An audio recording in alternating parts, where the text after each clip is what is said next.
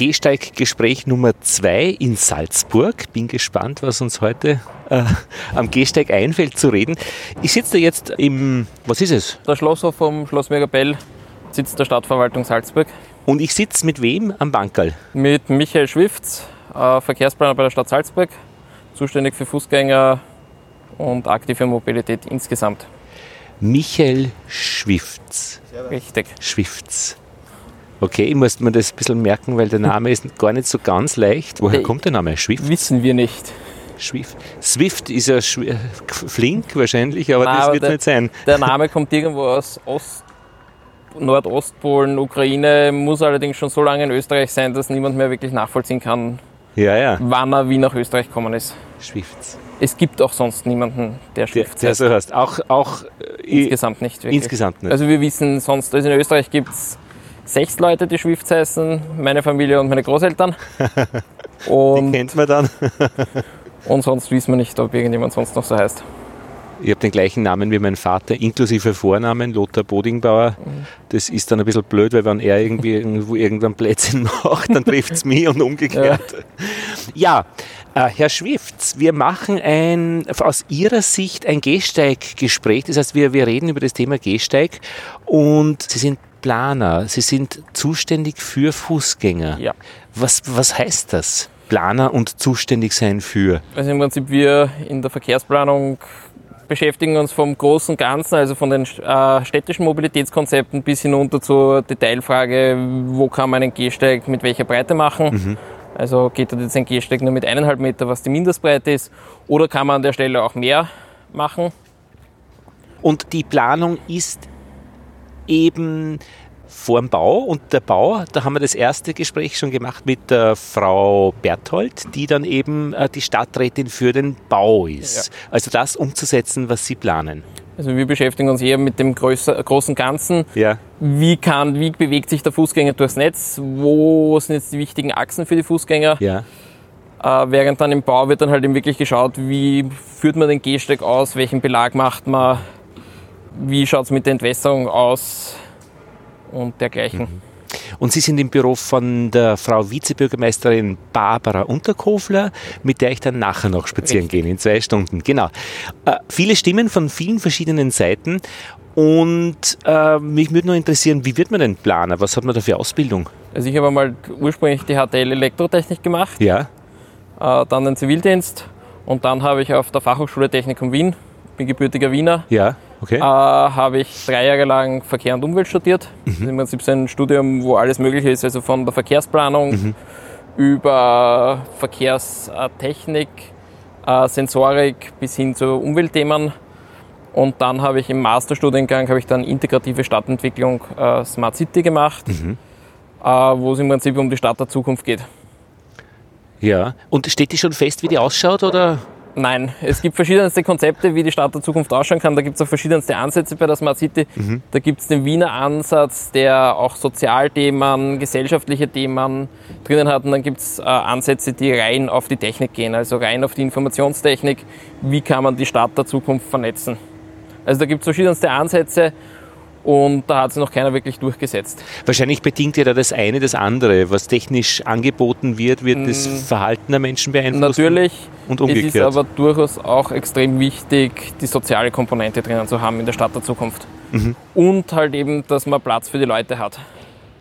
Also, und blöderweise halt eben auch im Thema Klimawandel, dass die Stadt der Zukunft äh, kühl ist, unter Mhm. Anführungszeichen, dass man halt eben viele Bäume hat, viel Begrünung, Wasserläufe und sonstiges. Und da sind ja richtige Spezialisten am Werk, die ganz genau wissen, wie das Laub am diesen Baum, auf dieser Baumart ist, wie dunkel es dann drunter ist und wie sich das auswirkt auf die Temperaturen. Ja, also das, sind dann, das ist dann wiederum das Gartenamt, Ja. die sich mit solchen Sachen beschäftigen. Auch welche Baumarten kann man jetzt in der Stadt einsetzen, die in Zukunft äh, auch noch äh, wachsen in der Stadt, weil im Prinzip, wenn die Temperaturen raufgehen, hat man ja auch das Problem, dass die Baumarten sich ändern, dass gewisse Sachen wahrscheinlich an gewissen Orten in der Stadt nicht mehr wachsen können. Und solche Sachen muss man sich auch anschauen. Das Gartenamt ist auch praktischerweise bei der Frau Vizebürgermeisterin Unterkofler Richtig. angesiedelt. Richtig. Also da alles aus einer Hand. Alles aus einer Hand. Wenn Sie so vergleichen, äh, die Gehsteigsituation oder die Fußgängersituation, Wien, Salzburg? Gemeinsamkeiten, Unterschiede? Gemeinsamkeiten, also Wien ist deutlich größer als Salzburg. Äh, Salzburg hätte den Vorteil, dass Salzburg recht kompakt ist. Man kann viele Wege zu Fuß zurücklegen. Äh, Salzburg ist allerdings noch immer eher autodominiert. Das hat einfach mit der, mit der Kultur zu tun. Während Wien halt eben seit Jahren sehr stark auf den öffentlichen Verkehr setzt und der öffentliche Verkehr wiederum bedingt eine gute Fußgängerinfrastruktur, weil ein öffentlicher Verkehrsnutzer ist zugleich Fußgänger, weil zur ÖV-Station möchte man noch irgendwie hinkommen. Mhm. Ich glaube, dass auch dieses Umland ja was dazu beiträgt, ob Autos äh, traditionell wichtig sind oder auch notwendig sind. Weil wenn ich von draußen, und Salzburg ist halt einmal schneller mit dem Umland verbunden, komme, dann möchte ich ja irgendwie an meinem Arbeits- oder äh, Platz. Ja, es ist vor allen Dingen bei Salzburg das Problem, Salzburg ist, hat zwar die Kernstadt, also das äh, historische Zentrum, wo wirklich, wo man zu Fuß super gut unterwegs ist, Allerdings Salzburg geht dann sehr in die Fläche hinaus. Mhm. Also da gibt es Gebiete im Südwesten der Stadt, die einfach Flächen, also eher mehr mit dörflichen Charakter zu vergleichen sind als mit einer Großstadt. Und dort hat natürlich das Auto einen anderen Stellenwert als im Zentrum, also im historischen Zentrum. Mhm. Und da kämpft Salzburg ein bisschen damit. Das hat Wien jetzt nicht so stark, weil Wien einfach überall stark besiedelt ist. Und die, hätten, mhm, die hätten eine U-Bahn-Linie ra ja. raus in die Gegend. Ja, wobei in Wien durchaus in den äh, peripheren Bezirken auch das Auto einen anderen Stellenwert hat als innerhalb vom Gürtel zum Beispiel. Ja, ja. Ja, ja, weil bei uns ist es so, wir sind beim Belvedere direkt, die Wohnung ist ein bisschen teurer, aber wir brauchen daher kein Auto und haben ja. das Geld eben für eine teurere Wohnung. Und wenn man, würde man draußen wohnen, bräuchte man ein Auto, eventuell sogar zwei eben, und dann geht das Geld einfach weg. Ja, in gewissen peripheren Bereichen. Also ich bin im 14. Bezirk aufgewachsen, ziemlich draußen schon, wo es noch geht, weil äh, Straßenbahnstation ist in der Nähe gewesen, die Endstation vom 49er und die U-Bahn mit der U-Bahn-Station Hütteldorf war jetzt auch in Gehdistanz unter Anführungszeichen, weil 1,3 Kilometer sind zumindest für mich noch Gehdistanz. Für mhm. viele Leute sind, ist keine Gehdistanz mehr. Und allerdings dort gibt es dann auch Gebiete, wo man dann mit dem öffentlichen Verkehr schon nur mehr schwer hinkommt mhm. und zu Fuß ist man dort dann eigentlich aufgeschmissen, wenn man nicht einmal mehr zum nächsten Supermarkt mhm. zu Fuß kommt. Ich sehe es ein bisschen beim Routenplaner von den Verkehrsverbünden, wann immer mir etwas vorgeschlagen wird, wo am Anfang ein Fußgängermännchen steht, bin ich ein bisschen frustriert und denke mir, ich würde am liebsten auch da schon einen Bus haben zum Umsteigen. Also es ist nicht so ganz trivial, die Stimmung, die man hat, wenn man sowas benutzt oder bedient. Das, das Ding ist einfach, man wird jetzt nicht so viele Busstationen machen können, dass man überall sofort vor der Haustür eine ja, ja. Busstation hat. Es sollte allerdings der Zugangsweg zum Bus in einer akzeptablen Distanz sein. Also da mhm. sagen wir mal so 300 Meter ist noch eine akzeptable Super, Distanz. Genau. Mhm. Äh, alles, was drüber wird, ist dann für junge Leute mhm. auch noch akzeptabel. Mhm. Für Ältere wird es dann schon wirklich problematisch. Das kann ich mit dem Bus, kann ich diese 300 Meter durchaus erreichen. Mit der Straßenbahn wird es dann schon problematischer, da hat man schon, schon längere Zugangswege und bei Sachen wie U-Bahn oder S-Bahn, mhm. da haben dann Zugangswege, die sehr lang sind, aber das sind halt eben auch die Verkehrsmittel, mit denen man möglichst schnell von A nach B kommen sollte und nicht äh, möglichst viele Stationen hat. Wir sind ja bei den Gehsteigen und ich war in Montreal ein Jahr, habe dort meinen Zivildienst gemacht und das waren super Gehsteige, die waren relativ breit und super geräumt im Winter. Da fährt irgendeine Maschine drüber, zack, zack, einmal links, einmal rechts. Und hatte dann die Gelegenheit, eigentlich in Montreal zu bleiben, äh, zum Arbeiten und so weiter. Und habe mir dann überlegt, es ist Wien einfach ein äh, komfortabler zum Gehen, weil die Distanzen in Montreal einfach so irgendwie, wie, wie beim Kopieren, 141 äh, Prozent. Man geht immer praktisch weiter, länger, mehr, weil eben alles breiter ist und ja. nicht so konzentriert. Und das hat mich eigentlich in gewisser Weise davor äh, bewahrt oder mich zurückgehalten, dort einfach weiter zu leben. Und Wien ist eben ideal und in Salzburg war ich jetzt drei Wochen und habe eben diese ganzen Wege auch zu Fuß und mit Bus zurückgelegt. Ähm, habe es ein bisschen schwierig gefunden, in diesen eben, äh, wenn es ein bisschen dörflicher wird, bei den Gehsteigen, da ist dann schneller mal wirklich die Büsche, die aus den ähm, äh, Gitter, Gitter der, der, der, Zäune wachsen, wo man dann auch wirklich oft auf die Straße runter muss. Und ich glaube, das ist auch nicht ganz trivial, dass man dem her wird. Das ist ein Problem, was wir in allen Städten haben, nicht nur in Salzburg, das Problem haben wir in Wien auch. Äh, mhm. Gibt es in Wien auch, weil da ist mir nicht so aufgefallen irgendwie. Dort ist es noch nicht, dort auch eher am Stadtrand. Ja, da dort, wo dann die Einfamilienhausgegenden mhm. beginnen da ist dann das Problem, dass man diese Besitzer von den Häusern einzeln anschreiben muss, dass sie die mhm. äh, Büsche zurückschneiden. Mhm. Und es muss einmal vor allen Dingen jemand melden, weil im Prinzip die Stadtverwaltung hat jetzt nicht die Möglichkeiten, dass sie täglich äh, sämtliche Straßen abgehen. Ja. Und da muss man einfach immer schauen, wenn man was sieht, einfach der Stadtverwaltung melden. Es gibt mhm. da verschiedenste Apps in Wien und auch in Salzburg. Mhm wo man das melden kann und dann wird von der Stadtverwaltung dem auch nachgegangen und den Leuten gesagt, sie müssen die Hecke schneiden. Und am besten wäre natürlich Bewusstseinsbildung, deswegen das Soziale in jedem Aspekt, äh, wenn die das einfach wissen und, und auch selbst, wer, weil wer selbst dort zu Fuß geht, wird das sofort bemerken und wird dann, wenn er dort wohnt, auch das selbst sagen, ich muss das eigentlich zurückschneiden. Das Problem ist, wenn man das Auto auf dem eigenen Grund, dort steigt man ins Auto ja, ein, eben. man fährt dann praktisch bis zum Büro, dort steigt man aus dem Auto aus. Die Aspekte vom zu Fuß gehen, also was da jetzt am Gehsteig ist, die bekommt man einfach nicht mehr so wirklich mit. Mhm. Das ist auch eines der Probleme, was man in der Verwaltung hat. Jemand, der hauptsächlich mit Autofahrt wird wenig mit den Fußgängeraspekten zu tun haben. Jemand wie ich, der viel zu Fuß geht, viel mit dem Rad fährt und mit dem äh, öffentlichen Verkehr fährt, kann allerdings nicht so gut auf die äh, Autoaspekte eingehen. Das heißt, man muss da auch in der Verkehrsplanung durchaus eine Mischung haben. Ähm, man kann jetzt nicht die Verkehrsplanung rein auf ein Verkehrsmittel auslegen. Das funktioniert nicht. Mhm. Und die Leute, immer das, womit man am meisten unterwegs ist, bei dem kennt man sich gut aus. Ich kenne auch in der Stadt, nachdem ich extrem viel zu Fuß gehe, kenne ich die Problemstellen für die Fußgänger. Die Problemstellen für die Autos, ja, kenne ich eher aus dem Radio. Ja, ja, aber man muss, glaube ich, wirklich immer wieder mal mit dem Auto fahren, um die Situation auch ganz körperlich zu spüren. Man muss immer wieder mit dem Auto fahren. Äh, Nämlich selbst auch, nicht ja. nur gefahren werden, also oder im Taxi, sondern wirklich selbst. Also als Verkehrsplaner muss man im Prinzip mit allen Verkehrsmitteln unterwegs sein, die man plant. Wenn man jetzt natürlich stärker Fußgänger äh, Thematiken plant, dann wird man eher mit dem Verkehrsmittel, also zu Fuß unterwegs sein. Mhm. Jetzt hätte er gesagt, diese Art von Planung ist ja eigentlich zum Haare raufen, weil sie das nie ausgeht für alle Beteiligten. Wie plant man dann? Wie macht man das? Man versucht das Beste, äh, so wie beim Koalitionsabkommen zwischen ÖVP und Grünen, da heißt es auch das Beste aus zwei Welten und im Endeffekt ist die Verkehrsplanung auch immer das Beste aus verschiedensten Welten zusammenzuführen.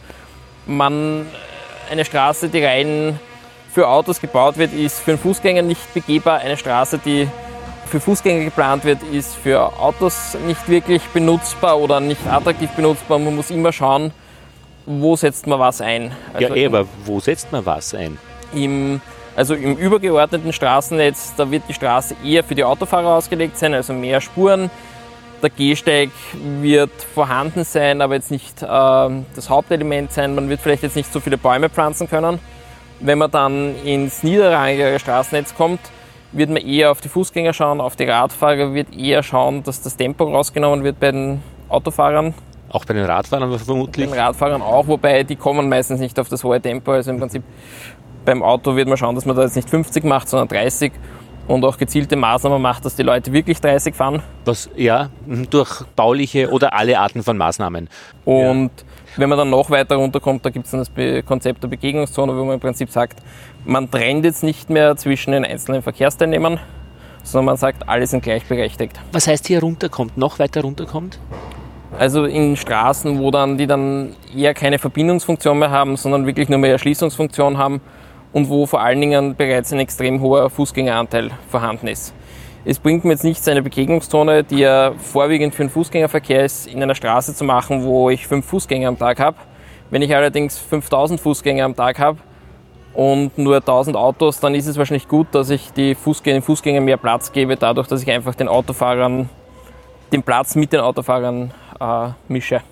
Und so weiche Faktoren wie Bewusstseinsbildung, weil wenn ich heute was plane, aber in fünf Jahren sind die Menschen ganz woanders, muss man das auch berücksichtigen? Man muss den Leuten natürlich klar machen, also man muss den Leuten klar machen, dass man gewisse Sachen auch zu Fuß oder mit dem Radl zurücklegen kann und dass das Auto halt eben teilweise auch ein Faktor ist, der mich limitiert. Weil im Prinzip, ich brauche einen Parkplatz, ich stehe im Stau. Das äh, spürt man dann schon, ja. Und auch die finanzielle Limitation, wenn es was kostet. Finanzielle ist das Thema. Und dass ich zu Fuß bin ich wirklich frei. Also zu Fuß habe ich nicht das Problem mit irgendwelchen äh, Staus oder sonstigen, sondern da kann ich einfach gehen. Da bin ich äh, derjenige, der das Tempo vorgibt. Beim Auto, aber auch beim öffentlichen Verkehr bin ich von anderen äh, Faktoren abhängig. Mhm. Ja, ich hätte gesagt, wir schauen uns das jetzt einfach vor Ort an und gehen raus aus dem Hof. Da wird auch hart gearbeitet. Fertig ist ja, glaube ich, nie irgendwo irgendetwas. Nein, es wird momentan bei uns werden Elektroinstallationen erneuert. Mhm. Aber auch im, in der Verkehrsplanung und im Verkehrsbau immer irgendwo. Irgendwas irgendwas. wird immer gemacht. Was ist das Schöne für Sie an der Arbeit? Äh, dass man was gestalten kann. Also, dass man zumindest versucht, was zu gestalten. Im Endeffekt hat man dann teilweise eh die Probleme, dass man verschiedenste äh, Wünsche versucht unter einen Hut zu bringen und das dann teilweise nicht ganz funktioniert, aber man kann was gestalten. Und ich glaube, das Schlimme ist eigentlich, wenn sie das richtig gut machen, ihre Arbeit, dann merke ich eigentlich nichts davon, weil es einfach reibungslos funktioniert. Könnte ein bisschen frustrierend sein, dann, weil ich diese Rückmeldungen dann nicht gebe. Wobei die Zufriedenheit man ist schon eine Rückmeldung. Man bekommt teilweise schon die Rückmeldung, das hat jetzt gut funktioniert, mhm. das hat jetzt weniger gut funktioniert. Und, aber natürlich die Kritik mhm. ist immer das Erste, was von den Leuten kommt. Und politisch äh, ist es auch nicht so ganz leicht, äh, die, die Zuordnungen. Ist es grün, ist es schwarz, ist es äh, türkis, ist es äh, ne, äh, pink? Ich sage, das ist für mich als Planer ist das ziemlich egal, mhm. ob das jetzt ein schwarzer Politiker ist, ein grüner Politiker, ein roter Politiker. Ich als Planer habe Sachen, die ich einmal gelernt habe, die ich umsetzen möchte. Im Endeffekt, ob das dann die Politik auch so machen möchte, ist eine politische Entscheidung und ist keine wirklich planerische Entscheidung. Und ist es vielleicht einfach, dass die Menschen unterschiedliche Menschentypen sind? Eben wie Sie sagen, Sie sind Radlfahrer, äh, gibt es halt Leute, die auch Radl, Radlfahrer ja. sind, einfach von der von eher, die steigen aufs Radl. Ja. Oder äh, dass man, und das wird wahrscheinlich dann unabhängig sein. Also es wird äh, eben äh, einfach äh, Verkehrstypen geben. Manche, ja. Also Im Prinzip der, der, Radfahrer sieht sich als Radfahrer und möchte eigentlich als Radfahrer, also möchte, dass alles auf Radfahrer ausgelegt ist. Der Fußgänger möchte, dass alles auf Fußgänger ausgelegt wird. Und der Autofahrer vor allen Dingen, dass die Straßen für den Autoverkehr ausgelegt sind. Und man kennt das ja von sich selbst, wenn man jetzt als Fußgänger unterwegs ist, gehen einem Radfahrer und Autofahrer auf die Nerven. Wenn man als Radfahrer unterwegs ist, gehen einem Fußgänger und Autofahrer auf die Nerven. Und wenn man als Autofahrer ist, geht, äh, unterwegs ist, gehen einem alles andere auf die Nerven. Ich muss, muss ganz ehrlich sagen, ich nehme mich da jetzt auch nicht aus. Als Autofahrer gehe ich auch ganz anders als als Fußgänger. Mhm. Aber so ist es auch bei den Politikern. Also mhm. du hast Politiker, die vor allen Dingen mit dem Auto unterwegs sind, die werden natürlich dann eher schauen, dass die Straßen ausgebaut werden. Man hat Politiker, die viel mit dem Rad unterwegs sind. Die werden schauen, dass, dass der Radverkehr ausgebaut wird. Und Fußgänger, also Politiker, das zu Fußgehen ist in diesem ganzen Spannungsfeld nach wie vor zu unterrepräsentiert, weil das ist etwas, was wir nicht wirklich wahrnehmen. Wir machen es, wir gehen einkaufen, wir gehen zum öffentlichen Verkehr, mhm aber in Wahrheit äh, nehmen wir es nicht wirklich wahr. Das ist so ein Nebenverkehrsmittel. Mhm. Äh, schlecht oder schade? Das ist eigentlich schade, weil das zu Fuß gehen eines der wichtigsten Verkehrsmittel ist. Ja. Weil ich es eigentlich immer brauche. Außer vielleicht beim Radfahren. Und das Rad hole ich mir auch aus dem Keller und kann meistens direkt vor dem Gebäude dann mich abstellen beim Autofahren. Wenn ich jetzt nicht unbedingt als äh, einen Parkplatz direkt auf meinem Grund habe und einen Parkplatz dort, wo ich hinfahre habe, bin ich meistens als Fußgänger unterwegs. Mhm. Ich meine, was noch interessant wäre oder ist, ist, sind sicherlich die Schnittstellen. Also wenn ich umsteigen muss, also äh, wenn ich ein schönes Fußgängerangebot in Salzburg habe und Leute kommen mit dem Auto, ich muss ja wechseln können. Und das ist, glaube ich, äh, äh wichtige und an, auch anstrengende Geschichte. Das, also das Wechseln vom Auto auf das zu Fuß gehen funktioniert meistens ziemlich gut. Aha, warum? Weil ich meistens mein Auto in irgendeiner Gasse parke und dort habe ich gleich einen Gehsteig, wo ich dann einfach weitergehe. Problematisch ist es meistens beim öffentlichen Verkehr, weil ich als öffentlicher Verkehrsnutzer meistens dann die Stationen nicht so angelegt sind, äh, dass ich dort wirklich gut zu Fuß wegkomme. Mhm. Und dort wäre es natürlich ganz besonders wichtig, weil als öffentlicher Verkehrsnutzer bin ich immer auch Fußgänger. Und auch wenn ich mit dem Fahrrad zum Bahnhof fahre, dann muss ich das irgendwo parken können und muss irgendwie. Ja. Ja. Ähm, ich fand es auch ganz interessant. Ich habe in Wien ausprobiert, weil ich diese Roller, Elektroroller-Szene kennenlernen wollte. Ich habe nie einen gemietet und ich wollte auch nie dafür bezahlen, aber ich habe mich angemeldet als äh, Juicer und habe dann wirklich eine Zeit lang nur um herauszufinden, wie das System funktioniert, Roller mal umgeparkt, die falsch stehen, an den richtigen Platz für, glaube ich, 2 Euro oder so. Davon muss ich dann noch Umsatzsteuer zahlen und so weiter. Also das war eine ziemlich arge Tour. Als un und unternehmerisch ist das echt, äh, äh, finde ich, verbesserungswürdig, weil jedes Risiko bleibt auch bei diesen Leuten hängen, die das quasi freiberuflich machen. Aber das Interessante war, äh, bei diesen Roller umparken ist man dann richtig schnell, wenn man sich auf unterschiedlichen Ebenen bewegt. Und zwar war das so, äh, da steht irgendwo ein falscher Elektroroller. Wie komme ich dorthin? Das sehe ich auf meiner Karte äh, am Handy. Ähm, ich sehe, wie weit es ist, aber ich muss dorthin. Wie komme ich hin? Zu Fuß gehen. Da bin ich langsam. So, ich kann kein, nicht mit einem Elektroroller dort schon hinfahren, weil da habe ich zwei Roller. Ist ja Blödsinn. Äh, ich kann äh, aber einen Klapproller ohne Elektro, da gibt es diese Mikroroller, die sind ganz leicht, die habe ich mir Scooter. umgehängt, ja, weil die hatten nämlich dann einen Vorteil, mit denen darfst du auch auf dem Gehsteig fahren. Weil eben rechtlich, also diese äh, ohne elektrischen Antrieb das möglich ist, aber mit elektrischen Antrieb darf man es nicht. Und dadurch war mein Ziel erreicht. Ich komme also schnell hin am Gehsteig mit diesen kleinen äh, manuellen Roller, dann hänge mir den um am Rücken, steige auf diesen Elektroroller, buche mich ein, park den richtig, lass ihn dort wieder sein, krieg die 2 Euro gut, 4 Euro gut geschrieben oder 2 Euro eben dann ähm, und ähm, nehme wieder den Roller vom Rücken. Und da haben wir mir gedacht, schau, das ist eigentlich extrem interessant, dass auch mit den unterschiedlichen Verkehrsmitteln oder mit den unterschiedlichen Bewegungsmitteln auch unterschiedliche Rechtssysteme verbunden sind. Spannend. Im Prinzip über allem steht die STVO. Ja, ja. Das Problem an der STVO, was eigentlich Mit jeder müsst weiß, ihr ja auch arbeiten, oder? wir müssen mit der STVO arbeiten. Das Problem an der STVO ist, sie ist aus dem Jahr 1960. Ah, okay. Wurde seitdem eigentlich nur mehr novelliert, aber nicht mehr wirklich neu verordnet. Man hat in der STVO noch so Sachen drinnen, ziemlich lange sogar. Äh, Pferdefuhrwerke. Ja. Gut, in Salzburg und Wien ist es ja nicht so ganz aus der Welt ja, schon. wobei der Abschnitt in der STV einfach zu lang ist vom Fuhrwerksverkehr. Äh, Verkehr. Während der Fußgängerverkehr, den hat es in den 60er Jahren von der Vorstellung her nicht wirklich gegeben, deswegen ist der sehr kurz in der STV gehalten. Was natürlich auch Ah, ja. problematisch ist. Spannend. Also es wäre mal durchaus notwendig und es wird auch von Politikern immer wieder gesagt, dass man die STVO äh, novelliert. Ich äh, glaub- beziehungsweise nicht novelliert, sondern überhaupt komplett neu auf die heutigen Verkehrsgegebenheiten anpasst. Ich glaube nämlich wirklich, wenn die autonom fahrenden Autos kommen, dann wird man was machen müssen, weil ich sehe immer da als Fußgänger meine Chance, endlich wieder in Wien über die Prinzergenstraße zu kommen. Ich gehe dann einfach drüber und ich weiß, die Autos müssen bremsen. Die müssen, die dürfen nicht über mich drüber fahren.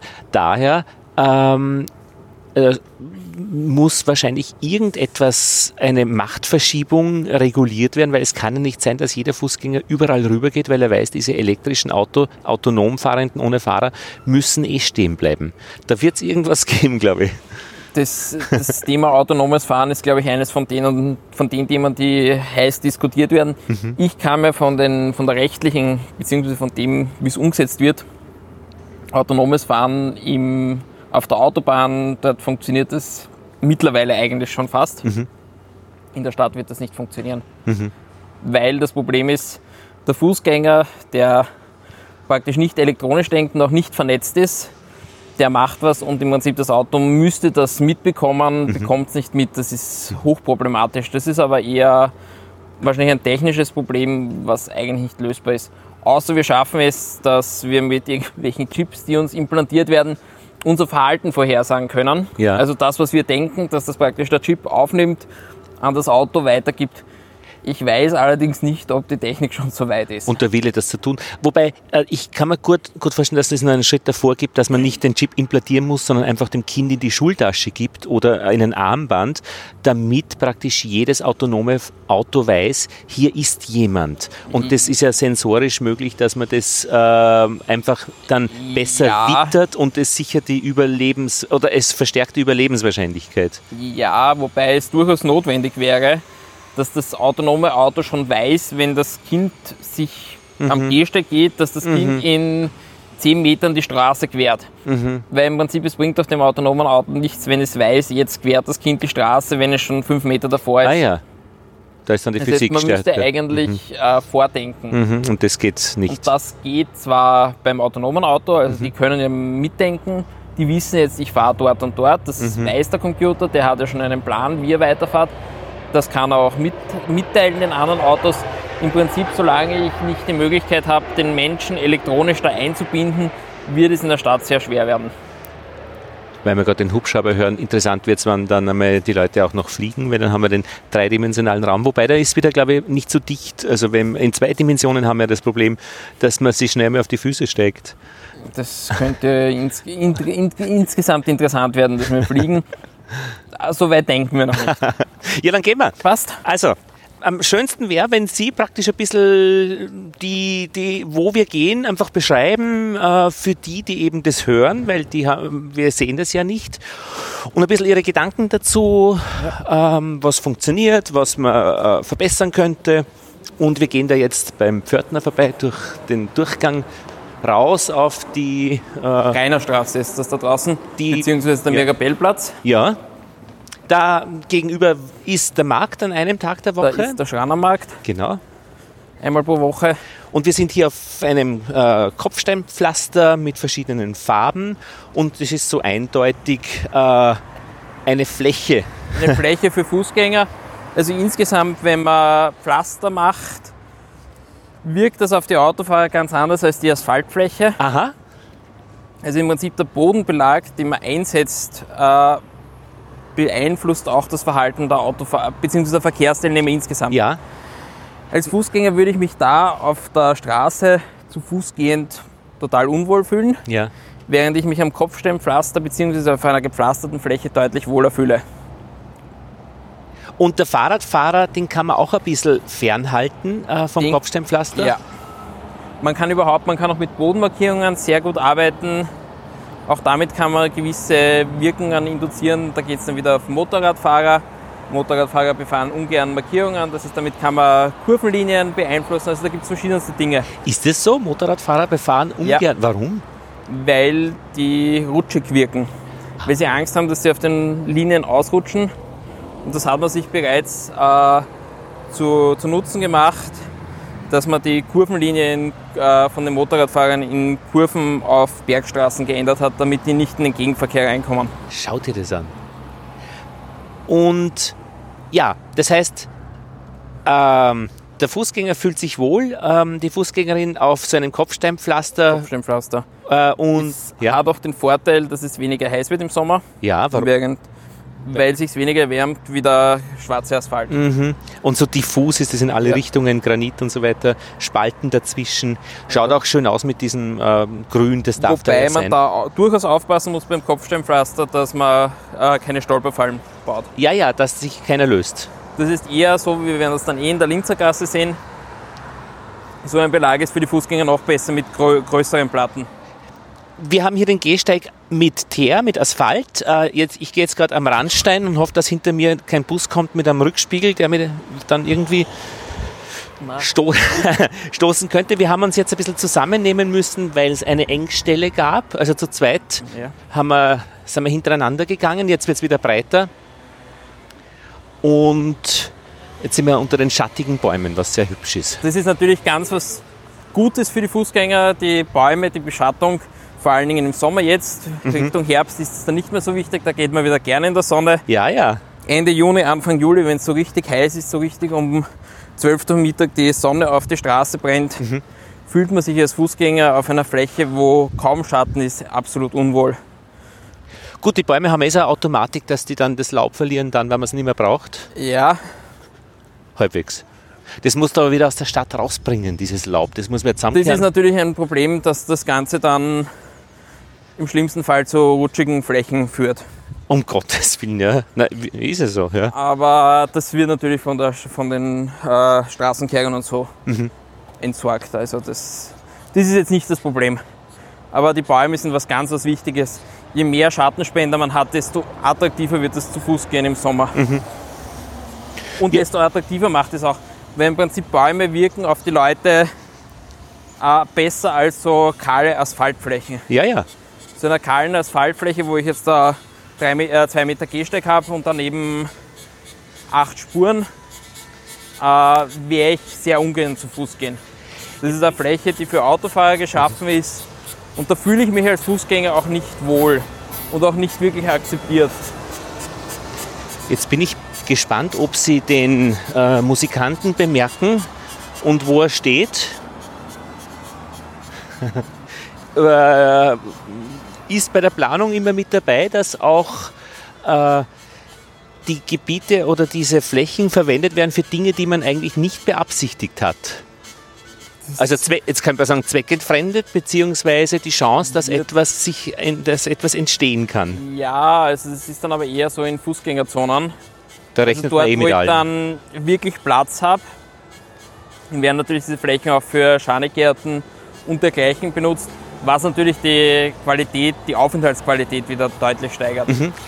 für alle Beteiligten und wenn es bestimmte Gruppen gibt, die man nicht hier haben möchte, muss man sich wieder was einfallen lassen, dass sie nicht so lange da bleiben, Bankerl, an denen man, auf denen man nicht schlafen kann. Das machen wir von der Stadt eher nicht. Allerdings Verkehrsunternehmen wie die Wiener Linien wissen wir, haben das schon eingesetzt. Oder die ÖBB, wo man die Bänke mit äh, Mittellehnen ausgestattet hat, dass einfach dort niemand schläft. Was wiederum den Komfort, finde ich, auch wieder reduziert für mich. Bin ich, also ich würde mir immer gerne ein bisschen mehr Bankerl wünschen. Ähm, ja. Ich finde es ganz interessant, äh, die, dass oft so Mäuerchen verwendet werden zum Niedersetzen. Ja. Äh, da bin ich mir nie sicher, ob die jemand geplant hat oder einfach sie sind irgendwie entstanden oder vergessen worden. Also zum Beispiel da an der Salzach drüben. Die Äh, sind durchaus geplant. Das ist der Hochwasserschutz. aha. Also die haben. Ja, aber Hochwasserschutz. Sind die auch zum Sitzen geplant? Sie sind nicht unbedingt zum Sitzen geplant. Allerdings wird der Architekt sich schon dabei gedacht haben, dort könnten Schon. Mhm. die Leute auch sitzen. Und das wird dann auch durch die Leute halt eben äh, so genutzt. Ja. So, wir gehen über den Schutzweg, Zebrastreifen genannt, und haben grün. Links biegt Ich auch. würde jetzt rechts Ja, gehen. gerne, ja. Vor uns die Festung Hohen Salzburg, ja, wo man auch zu Fuß raufgehen kann. Da kann man zu Fuß raufgehen und mit einem Schrägaufzug rauffahren. Oh, aber da ist schon ordentlich steil, also auch als Da ist relativ steil überhaupt. Wobei das sind die Stadtberge sind die einzigen Flächen in Salzburg, die wirklich steil sind. Ja, Im Gegensatz zu Wien ist Salzburg eine brettelebene Stadt, muss man sagen. ja, das stimmt. Weil Wien mit den, wenn man dort einmal, wenn man mit den Gürtel mit dem Radl entlang gefahren ist, weiß man, dass Wien eigentlich eine Hochgebirgsstadt ist. Während Salzburg, Salzburg liegt zwar mitten in den Bergen schon, Ja. ist allerdings eine Stadt eigentlich komplett eben. Was natürlich für zu Fuß gehen und auch fürs Radfahren, vor- vor allen Dingen nämlich beim Radfahren, total wichtig ist. Ich meine, es geht dann schon, wir sind vor der Bergstraße, geht dann schon ein bisschen rauf, aber eben schon zum Berg. Und zum Berg und sehr wenig im Gegensatz zu anderen Städten. Ja, da sehen wir, dass unter dem Gehsteig äh, bei dieser Baugrube ordentlich viel los ist mit Schläuchen und Rohren und dass die Infrastruktur auch ein Faktor ist, aber das betrifft dann eher das Bauen wahrscheinlich. Das ist äh, das Bauen, wobei es für uns durchaus auch wichtig ist, weil man nämlich Baustellen, wo äh, Kanal äh, neu gemacht wird oder sonstige Rohrleitungen neu gemacht werden, Ja, kann man dann meistens gleich dazu nutzen, um an der Oberfläche eine neue Gestaltung zum Beispiel zu machen. Also man kann dann sagen, ja, man hat jetzt dort eine Baustelle gehabt, man hat jetzt dort die Fernwärme neu gemacht und jetzt muss man das ja wieder dann zumachen und sanieren und da hat man dann meistens gleich die Möglichkeit, dass man dort dann halt eben die Straße im Querschnitt neu macht oder gleich einen neuen Belag macht oder, oder dergleichen. Wir gehen da jetzt am Gehsteig um eine Kirche rum, die so eine Ausstülpung hat wie so ein Gletscher. da müssen wirklich alle sich ein bisschen einordnen. Äh, über, diesen, über diese Plattform steigen die die Stufen rauf, die es können, und wieder runter. Die anderen biegen das ab. natürlich durchaus solche, solche Stufen sind durchaus problematisch, ähm, vor allen Dingen für äh, mit der Sicht eingeschränkte Personen, mhm.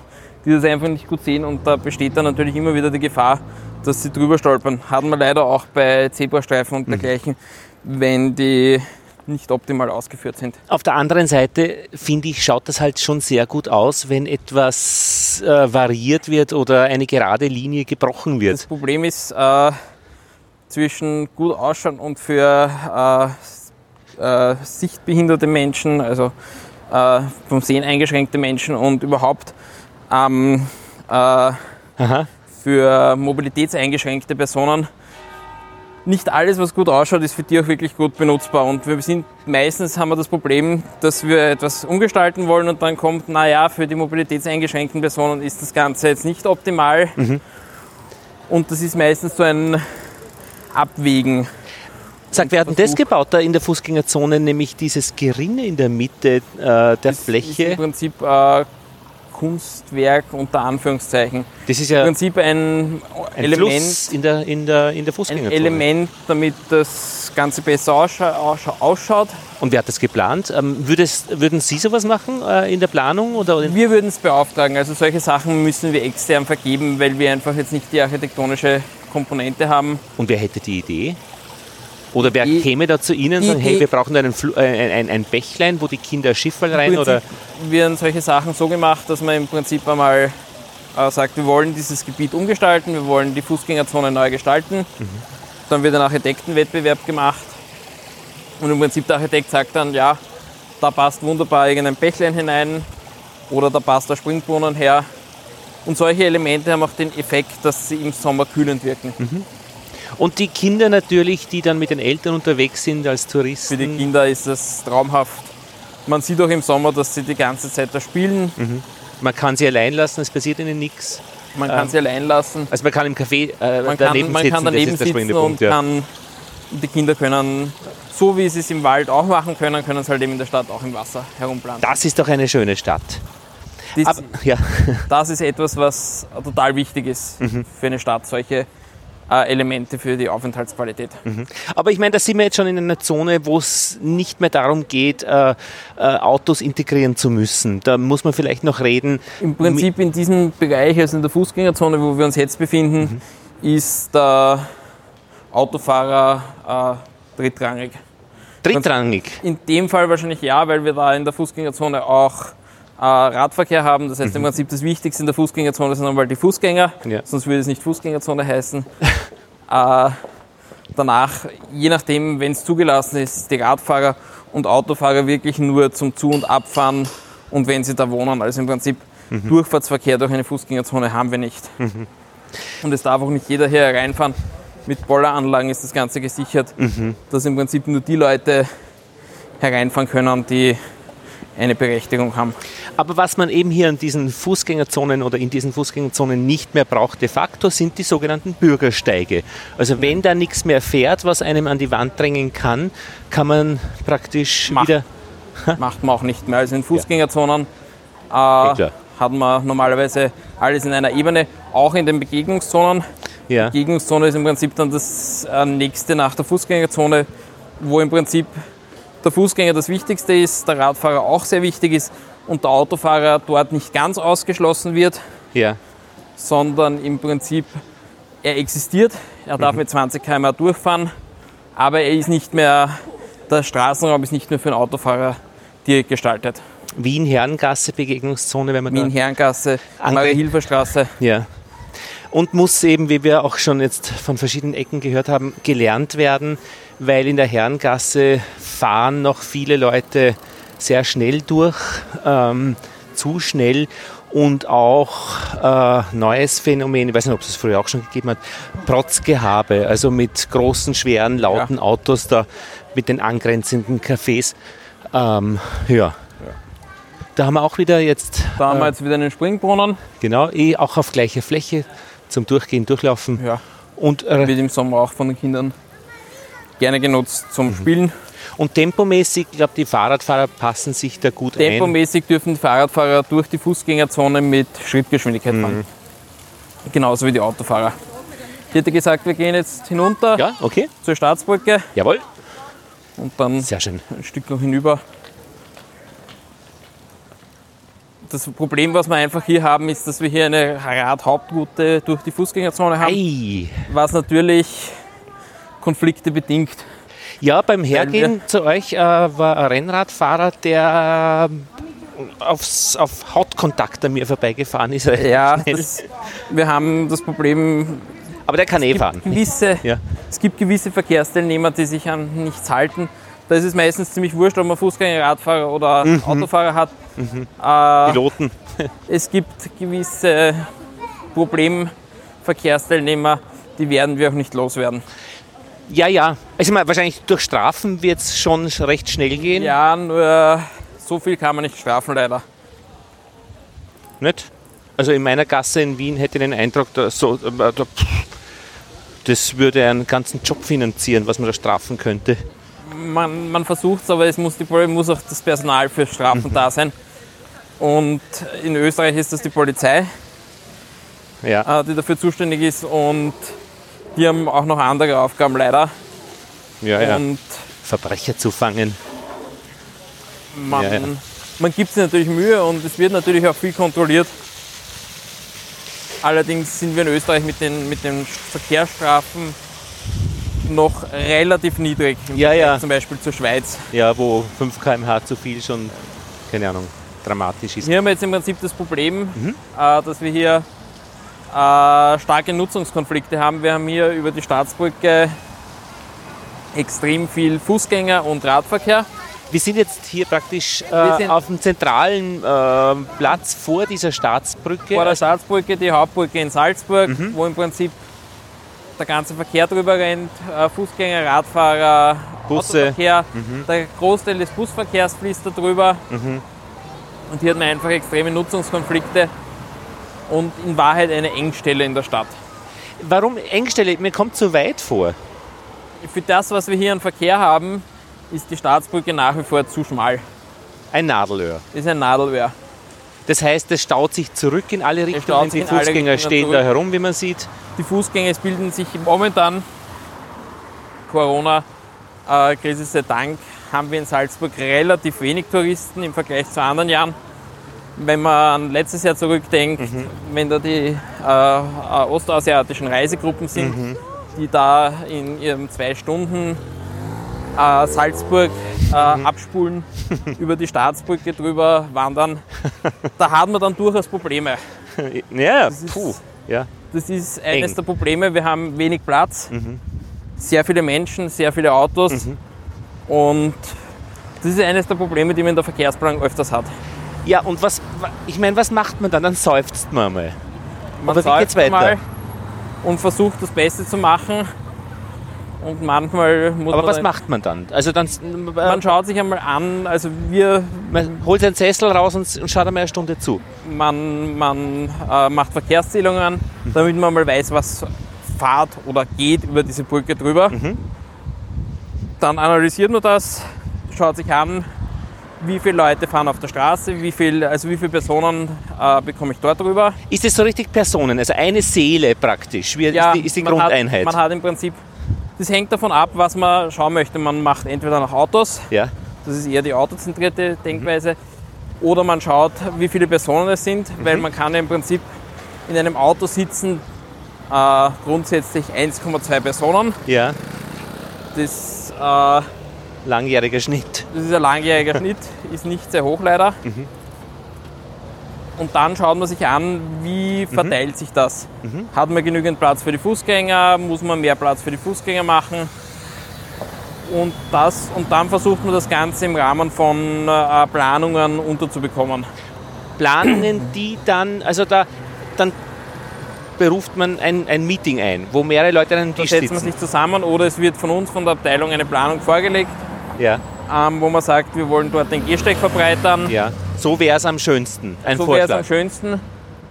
Äh, oder man kommt drauf, äh, dass mit den momentanen Gegebenheiten man das Optimum rausgeholt hat und mehr geht leider nicht mehr. In Berlin und Wien gibt es ja dann noch das Problem der Bezirke. Das habt ihr in Salzburg Das nicht. haben wir nicht. Das heißt, da kann man äh, schon ganzheitlich arbeiten, Da kann man ganzheitlich arbeiten. ohne dass man die Bezirksebene jetzt als bremsendes oder förderndes Äh, Element Man wahrnimmt. muss dazu sagen, dass bei uns das Problem ist, was Wien jetzt nicht hat. Wien als Stadt und Gemeinde, also Stadt, Gemeinde und Bundesland gleichzeitig, ja. hat den Vorteil, dass sie im Prinzip das alles in einem ist. Wir haben als Komponente noch das Land drinnen, Ah ja, genau. Weil im Prinzip wir sind ja nur Teil vom Land Salzburg. Wir haben Gemeindestraßen, das sind unsere Straßen, und wir haben Landesstraßen. Wir haben Landesstraßen, die im Prinzip dem Land gehören, wo man die wieder als Komponente drinnen hat. Sozial hat das super funktioniert. Der Herr sagt, Entschuldigung, ich höre es, ich trete zur Seite und er Ja. kann rechts wieder überholen. Ja. Hat funktioniert. Ich glaube, er schaut auch nicht sehr frustriert rein. Es scheint ihm auch gut zu gehen. Aber er, hat, er ist schneller unterwegs. Also Ja. die Durchschnittsgeschwindigkeiten wird man sich wahrscheinlich auch anschauen. Durchschnittsgeschwindigkeiten schauen wir sich an, die sind komplett unterschiedlich. Wir haben jetzt eine typische Situation, dass wir ein Auto haben, das eigentlich alles blockiert und die Frau recht verzweifelt da drinnen ausschaut, nach vorne und zurückblickt. Ich glaube, sie würde gerne in die, in die Altstadt hineinfahren. Und es gelingt ihr nicht. Allerdings haben wir hier das Problem, dass man hier nicht reinfahren kann. Und ja, jetzt wartet sie darauf, auf, keine Ahnung, Hilfe? vielleicht. Ähm, Oder sie holt ihn ab. das ist auch möglich, das ist nämlich auch etwas, was gerne gemacht wird, dass man teilweise sein Auto an Stellen abstellt, wo man es eigentlich nicht abstellen darf. Sollen wir sie fragen? Na. es ist da direkt die Polizei, also im Prinzip Ja, ja, also Wenn theoretisch könnte man sie einbinden in unser Gespräch, aber ich glaube, sie schaut nicht entspannt aus im Moment. wenn die das sehen, Ja. wie gesagt, schreitet die Polizei meistens Ja, ja. ein. Na, aber es wäre noch interessant, was jetzt tatsächlich der Grund wäre. Also das wäre das Wäre durchaus interessant. Ja, soweit sind wir. Soweit.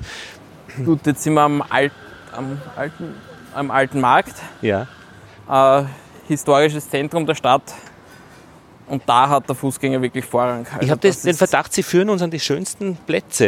Äh, wir sollten eigentlich die kritischsten auch noch irgendwie am Radar Da haben. kommen wir dann Ach hin. so. Also da kommen wir noch hin. Das ist großartig. Muss man hier. sagen, also wir haben das Ding in Salzburg, dass wir von den schönsten Plätzen der Stadt zu dem kritischsten Platz der Stadt In einem Hüpfer. in fast einem Hüpfer. Also wir gehen jetzt dann da hinüber und dann kommen wir zu einem Problempunkt. Also Mhm. Okay. da hat man wirklich eine der, der Schwachstellen des Verkehrsnetzes. Also was man hier sofort wahrnimmt ähm, in diesen Fußgängern, in dieser Fußgängerzone, ist, dass die breiteren Pflastersteine sofort zum Flanieren einladen. Das sind auch Schaufenster von ja, berühmten Modefirmen ähm, und Juweliere. Und das macht sofort was von unten, ohne dass man irgendwas beschreibt in Worten. Also der, der, der Belag, das Optische, wirkt einfach total auf die Leute. Mhm. Wir fühlen uns wohler, also an gewissen Orten. Ja. Wenn das Ganze jetzt da asphaltiert wäre und einen Gehsteig hätte, ähm, würden wir uns deutlich unwohler fühlen. Wir werden das jetzt gleich sehen. Wir kommen jetzt über den Residenzplatz und zum Domplatz, der noch nicht saniert ist. Ich spüre übrigens die Hitze gerade recht. Also Ja, heiß es ist auch da. Hier schon. Relativ warm. Allerdings eine Asphaltfläche, wenn die schön schwarz ist. Da hat man vor allen Dingen das Problem, die ist vielleicht untertags kühler. Dafür gibt es in der Nacht dann die Wärme ab, Ja. was wieder für die Bewohner sehr problematisch ist. Deswegen haben wir in diesen Städten dann das Problem mit diesen Hitzeinseln. Also in Wien in der Innenstadt im Sommer die Temperatur äh, teilweise nicht mehr unter 25 bis 30 Grad runtergeht. Ja, aber ich meine, eine Wiese wird man hier nicht schaffen. Also irgendwas, was. Man, äh, man kann mit Bäumen, man kann mit Abschatten. Bepflanzungen, kann man schon was machen. Mhm. Hier haben wir das Problem, wir wollten da am Residenzplatz äh, Bäume machen. Mhm. Und da schaltet sich dann der Denkmalschutz ein und sagt, ei, der hat immer schon so ausgeschaut. Da dürfen wir nichts machen. Jetzt gehen wir rechts Richtung Domplatz. das ist der Residenzplatz. Da ist Ja, ein, ein Fahrradfiaker, der bei euch da in Salzburg stehen bleiben kann. In Wien, glaube ich, müssen die immer schieben, damit sie in Bewegung sind und nur nicht den Anschein. Äh, in. Wien müssen sie vor allen Dingen deswegen schieben, weil in den Fußgängerzonen kein Radfahren erlaubt ist. Ja, ja. Hier dürfen sie fahren, Okay. Weil da, wo wir momentan gehen, in fast allen Fußgängerzonen in der Stadt Salzburg ist das äh, Radfahren erlaubt, also mit Schrittgeschwindigkeit. Mhm. Es gibt ganz wenige Ausnahmen, wie zum Beispiel die Getreidegasse, einfach weil dort Ich muss ganz mehr. ehrlich sagen, ich habe schon versucht, also ein kurzes Stück die Getreidegasse Mhm. zu fahren. Es funktioniert nicht. Und ich meine, man kann als Fahrradfahrer schon sich quasi als Fußgänger bewegen, nur das muss man bewusst und absichtlich Ja. machen, dass man praktisch so fährt, wie man geht. Ja. Dann geht es ja auch wieder. Da sind jetzt noch größere Das sind äh, jetzt noch größere Pflastersteine. Platten. Platten, Da fühlt ja. man sich auch wohl. Ja. Besonders im Schatten jetzt wieder. Das ist im Prinzip so eine Fläche, wie man sie haben möchte. Der Platz selbst ist geschottert, das ist auch dem Denkmalschutz Mhm. geschuldet, weil der war schon immer geschottert, ist der größte geschottete Platz Österreichs, glaube ich. Mhm. Ähm, und das wurde jetzt letztes Jahr neu gemacht und nach Denkmalschutzvorgaben wurde das errichtet. Gut, es wirkt ja recht richtig und es ist wirklich für Leute, die zu Fuß gehen, perfekt. Das Pferd, die Pferde passen auch ganz gut dazu, auch akustisch. Äh, die Hunde fühlen sich äh, offenbar wohl. Äh, ja, wird halt wahrscheinlich in der Hitze man meiden, aber dann macht man Siesta. In der Hitze wird man es meiden eher. Ja. Wobei, wenn das Ganze eine Asphaltwüste wäre, Ja. würde man es noch eher meinen. ja, ja, okay. Jetzt Wir kommen wir zum jetzt den, Domplatz, gell? Mhm. Äh, Domplatz, wo der Jedermann immer stattfindet. Ja, Also sofern er nicht ins Festspielhaus verlegt werden muss, Mhm. weil, wettermäßig sicher was ab. weil, das Wetter nicht, weil das Wetter typisch salzburgerisch ist. Mhm. Und da haben wir jetzt das Problem, der ist noch nicht saniert. Und hier haben wir wieder dieses autozentrierte Denken, Ja, wo ich im Prinzip den Gehsteig mehr oder weniger so wie er früher war, abgegrenzt habe. erhöht mit einem Randstein versehen. Mit einem Randstein versehen. Und da fühlt man sich als Fußgänger dann eher weniger wohl. Also man fühlt sich ein bisschen, ich kann es jetzt beschreiben, ein wenig deplatziert, beziehungsweise ein bisschen einen höheren Stresspegel, dass man denkt, es könnte jederzeit von hinten was kommen, Ja. weil da schaue ich ja nicht hin. Also es ist, wir sind ja genauso in der Fußgängerzone, Mhm. haben aber hier das Ding, dass es einfach noch nicht saniert ist und halt eben noch mehr oder weniger so ist, wie es in den 70er Jahren gebaut. Wie wäre eine schöne Sanierung planerisch? Was Äh, würden Sie? Mhm. planerisch alles in eine Ebene bringen und einen Architekten beauftragen, das zu gestalten. Also da, ich bin kein Architekt, ich bin Verkehrstechniker, deswegen holt man sich dann da einen Landschaftsarchitekten hinein. Was ist dann genau Ihre Expertise in dieser Geschichte? Also einmal im Prinzip, wo welche äh, Ver- Verkehrstypen unterwegs sind, welche Verkehrsorganisation man wählt und im Prinzip dann zu beurteilen, also im Prinzip die Grobgestaltung, wie man das machen kann. Und Verkehrsorganisation jetzt ganz konkret? Verkehrsorganisation ist im Prinzip, habe ich ein Mischsystem, Begegnungszone bedingt auf Fußgängerzone, habe ich ein Trennsystem, wo ich im Prinzip in der Mitte die Kernfahrbahn habe, wo die äh, Autofahrer unterwegs sind und am Rand die Fußgänger auf dem Gehsteig habe, habe ich noch zusätzlich einen, Geh äh, einen Radweg oder habe ich einen gemischten Geh- und Radweg. Solche Sachen überlegen wir uns.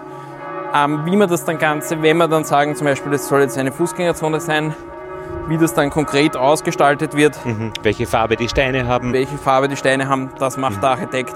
Das heißt, es ist eine, eine, eine, eine gedankliche, äh, ein gedankliches Konzept Verkehrsorganisation, also Verkehrsorganisation ein ist einmal- Systemverständnis. Wir machen uns einmal die Überlegung an, äh, wie kann man das Ganze gestalten. Mhm.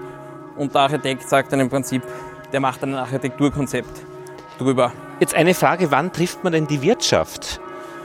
Die trifft man im, also Nämlich die, die, die keine Ahnung, Geschäfte betreiben oder Buslinien die trifft man private. dauernd in dem, in dem Prozess. Also zuerst muss man sich einmal mit denen ausmachen, äh, was wollen sie überhaupt. Mhm. Da ist dann meistens der Konflikt äh, Auto versus Fußgänger. Mhm. Dann was kriegen sie überhaupt von diesem Wollen? Wird da jetzt geradeaus noch ein Stück gehen, Ja. am Festspielhaus vorbei. Also im Prinzip, die hat man die ganze Zeit drinnen. Was wollen Sie, wie viele Parkplätze? Da ist dann wieder das Thema Parkplätze ein, äh, ganz wichtiges, was den Geschäftsleuten total wichtig ist. Da hat man dann meistens den Konflikt Parkplätze versus Fußgänger. Aber das hört man ja immer wieder, äh, dass die, der, die Vorstellung ist, äh, das Parkplatz vor dem Geschäft das Geschäft fördert und dann hört man aber eben wieder durch Erfahrungen, dass Fußgänger dann letztlich das Geschäft, wenn sie Zeit haben, verbessern. Oder ist es nicht so? Das hängt von den, von den Geschäfts, äh, im Prinzip hängt von den Geschäftstypen ab. Mhm. Ob Juwelier also oder. Beim äh, Juwelier werde ich als Fußgänger wahrscheinlich mehr Geschäft lassen als beim Saturn. Mhm. Wo ich den Fernseher. Wo ich den Fernseher, ja, ja, ja, den werde ich verstehe. zu Fuß wahrscheinlich den 5 Meter Flatscreen, mhm. wäre ich wahrscheinlich zu Fuß eher schwer ähm, durch die Fußgängerzone tragen können und dann mit dem Bus fahren. Das ja, den lassen wir dann, so. dann schicken. Ich schaue mir den an und sage, Ja, das ist bitte. auch so etwas, äh, was jetzt in Zukunft wahrscheinlich mit dem, mit dem ganzen äh, Online-Bestellen wird sich das auch ändern. Mhm. Man wird dann vielleicht nur mehr in der Fußgängerzone den mehr oder weniger das große Schaufenster haben, wo man sich das anschaut und den Rest lassen sich nach Hause schicken. Mhm. Was sind denn das für Eisenlinien da auf das dem sind, Platz vor der Felsenreitschule? Äh, ich glaube, das ist Kunst. Okay. Also was sich der Architekt überlegt hat. Ja, also. Das ist, ich glaube, also verkehrstechnisch hat es keinen mhm. Zweck. Stolpersteine sehen wir da in der Sonne funkeln ja. äh, aus Bronze. Äh, und dann sieht man natürlich die verschiedensten, äh, wie heißt denn das eigentlich in der Fachsprache? Das sind Kanaldeckel. Okay, gut, Kanaldeckel. Kanaldeckel. Oder Wasserleitungs... Äh, Wasser, mhm. Wasseranschlüsse, was wir hier auch noch haben. Ja. Ähm, wir haben in Salzburg den Almkanal. Ja, wo man wunderbar schwimmen wo kann. Wo man schwimmen kann, Unfassbar kalt. Kann. Und der jetzt momentan allerdings leer ist. Ja. Weil der momentan äh, praktisch einmal im Jahr wird der ausgeräumt und ah. äh, technisch überprüft. Aber normalerweise fließt er da unter der Stadt durch und ist an manchen Stellen im Stadtgebiet freigelegt. Ja, ja. Praktisch, dass man reinschauen kann. Mhm. Und wir sind jetzt da vor dem großen Festspielhaus und wir bewegen uns gerade momentan in einer Begegnungszone. Ja. Also die ist baulich wunderschön ausgestaltet. Da hat jemand ein Schild hingestellt in der Begegnungszone Feuerwehr Zufahrt freihalten, Paragraph 5 Bauordnung NW, was auch immer das heißt. Hat jemand wenig Vertrauen gehabt, wenn es Schilder braucht? Ähm, ich schätze, dass das mit dem Festspielen zusammenhängt. So extra Unternehmen. Weil im Prinzip da steht, mhm. äh, da ist sowieso ein äh, Parken verboten. Mhm.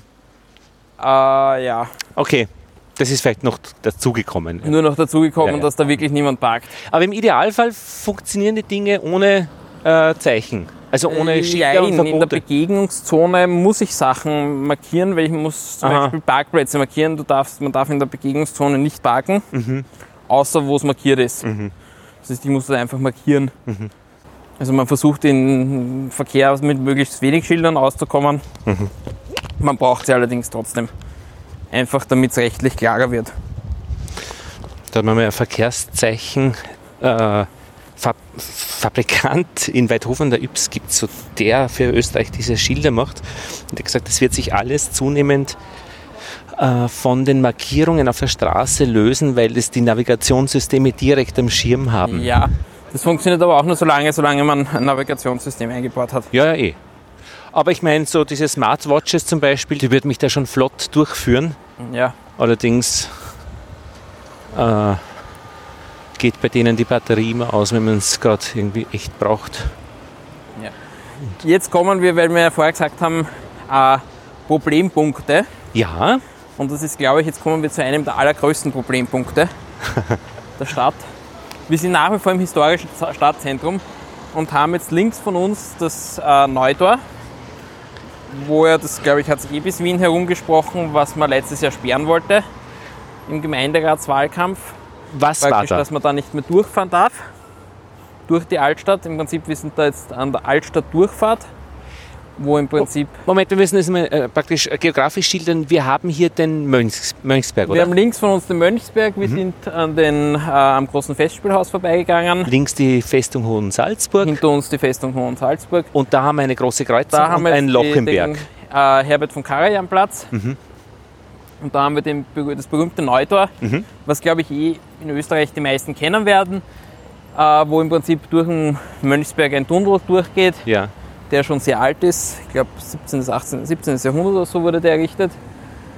Und das wollte man vergangenes Jahr sperren, praktisch diese Altstadtdurchfahrt wollte man für den, Individualver also für den motorisierten Individualverkehr sperren. Für Autos. Für Autos. Mhm. Und, und es fahren da ja jede Menge durch. Es fahrt da extrem viel durch durch die Altstadt, weil es einfach eine wichtige Verbindungsstrecke ist. Mhm. Von draußen alles, was so von Richtung Flughafen Alles, was Richtung Flughafen und was dann in die Altstadt und die Berge wirken halt eben blöderweise äh, ein bisschen trennend. Ja. Und da haben wir die Möglichkeit durchzukommen. Mhm. Der Bus fährt auch durch. Der Bus äh, fährt durch. Fahrradspur gibt es auch. Zwei Linien, wir haben Fahrradverkehr durch. Fußgänger. Also wir haben da alles. Mhm. Und zwar blöderweise mitten durchs historische Zentrum der Stadt Salzburg. Also wenn ich das jetzt so beschreiben kann, wie es auf mich wirkt, wenn wir hier gehen, ähm, der Bus fährt sehr lautlos und ruhig durch, die Autos machen auch wenig Lärm, aber diese Autos und diese große Verkehrsfläche wirkt eigentlich mittlerweile ein bisschen deplatziert. Das macht man nicht Sie mehr. Sie wirkt an der Stelle komplett deplatziert. Und wir haben das Problem, das wollte man letztes Jahr sperren, war politisch sehr umstritten, wurde dann nicht gemacht. Mhm. Weil es einfach, das ist etwas, was sehr emotional ist für die Salzburger.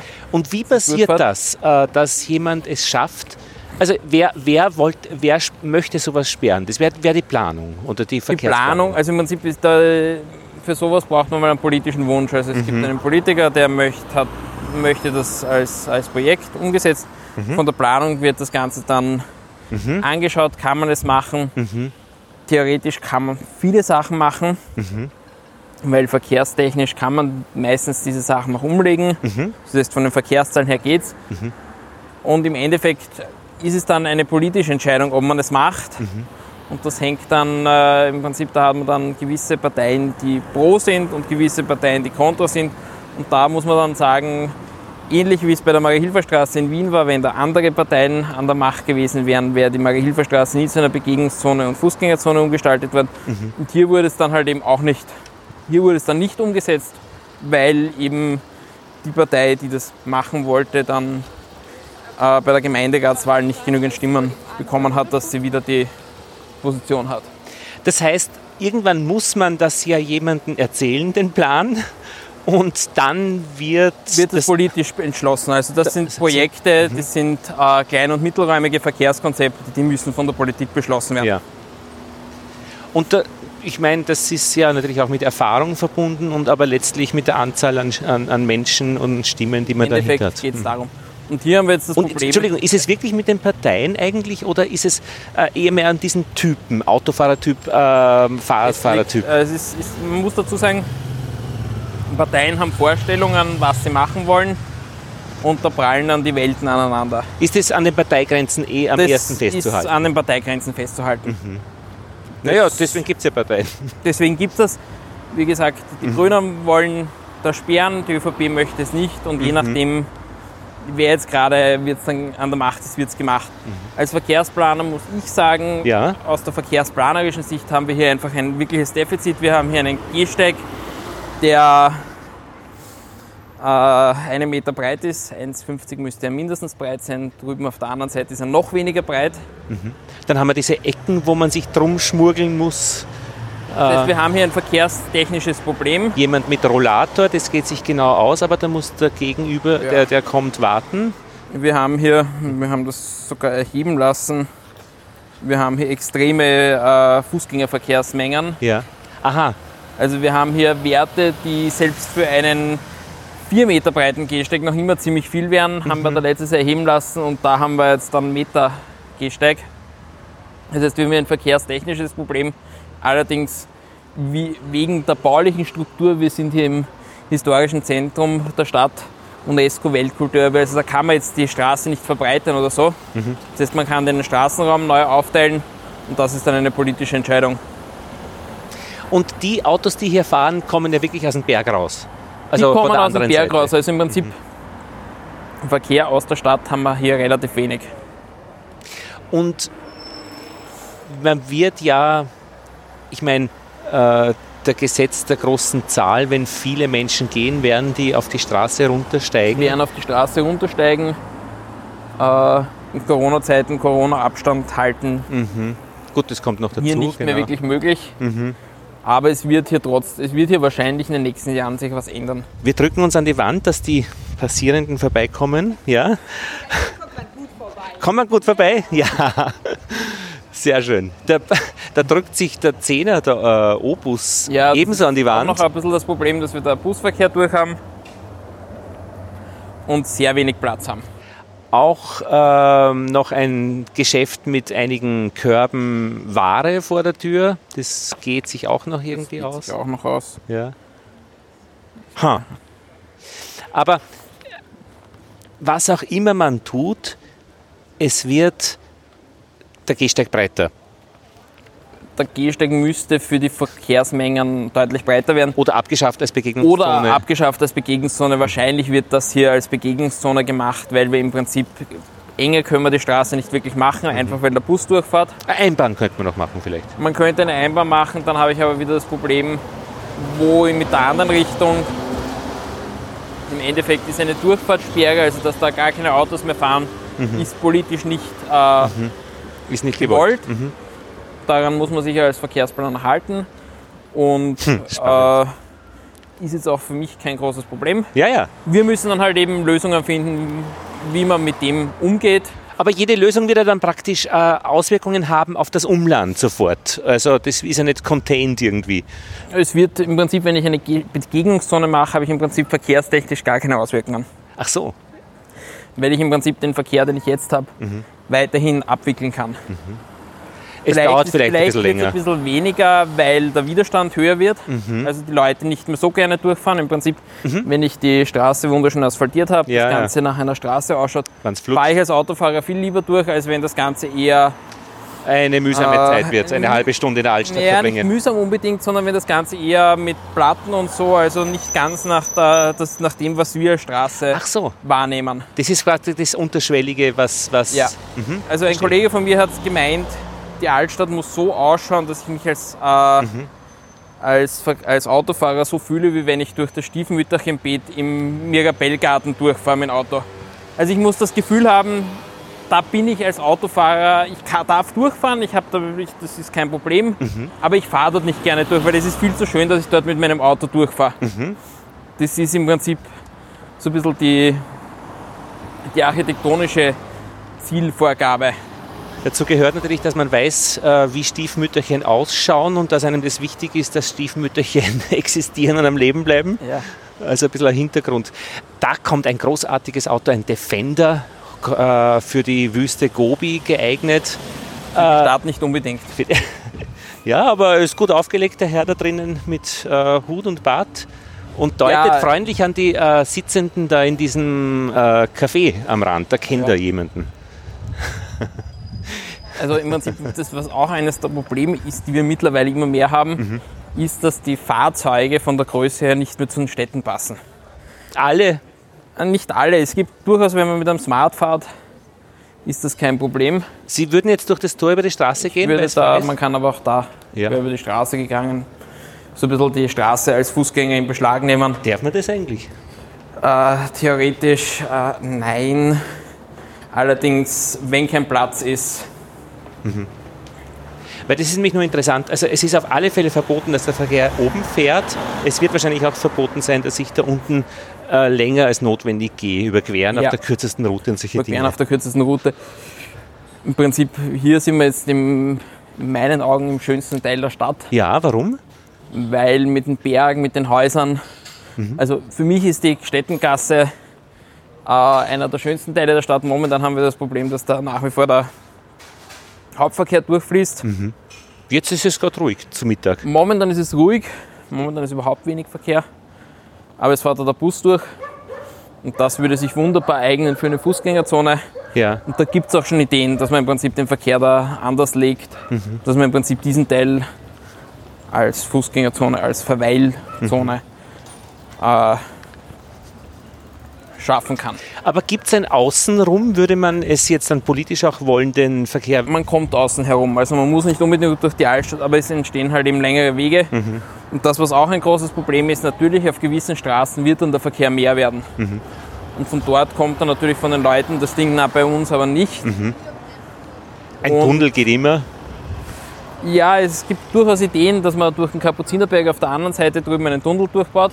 Der würde gewisse Probleme natürlich lö- lösen. Und ist dieses Paradoxon, wann immer man eine Straße baut, wird sie in Kürze zu klein ähm, Das ist eine der verkehrsplanerischen Weisheiten. oder Mythen? Nein, das ist kein Mythos. Wer Straßen sät, wird Verkehr ernten. Äh, bestes Beispiel dafür ist die Südautobahn nach Wien hinein. Ich glaube, das ist so eines der Paradebeispiele. Man hat die äh, vor Jahren von drei Spuren auf vier Spuren ausgebaut, hat dann erklärt, da wird dann der Stau weg sein und man wird wunderschön nach Wien hineinkommen. Mittlerweile ist die Autobahn schon wieder komplett verstaut. Einfach, das ist das Problem.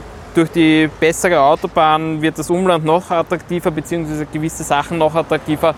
Und die Leute ziehen dann dorthin und fahren erst recht wieder mit dem Auto. Ziehen dorthin, boah, ja.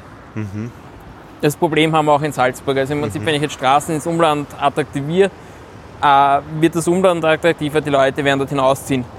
Im Endeffekt auch mit öffentlichem Verkehr, wenn ich den öffentlichen Verkehr ins Umland attraktiviere, ziehen dort die Leute auch hin.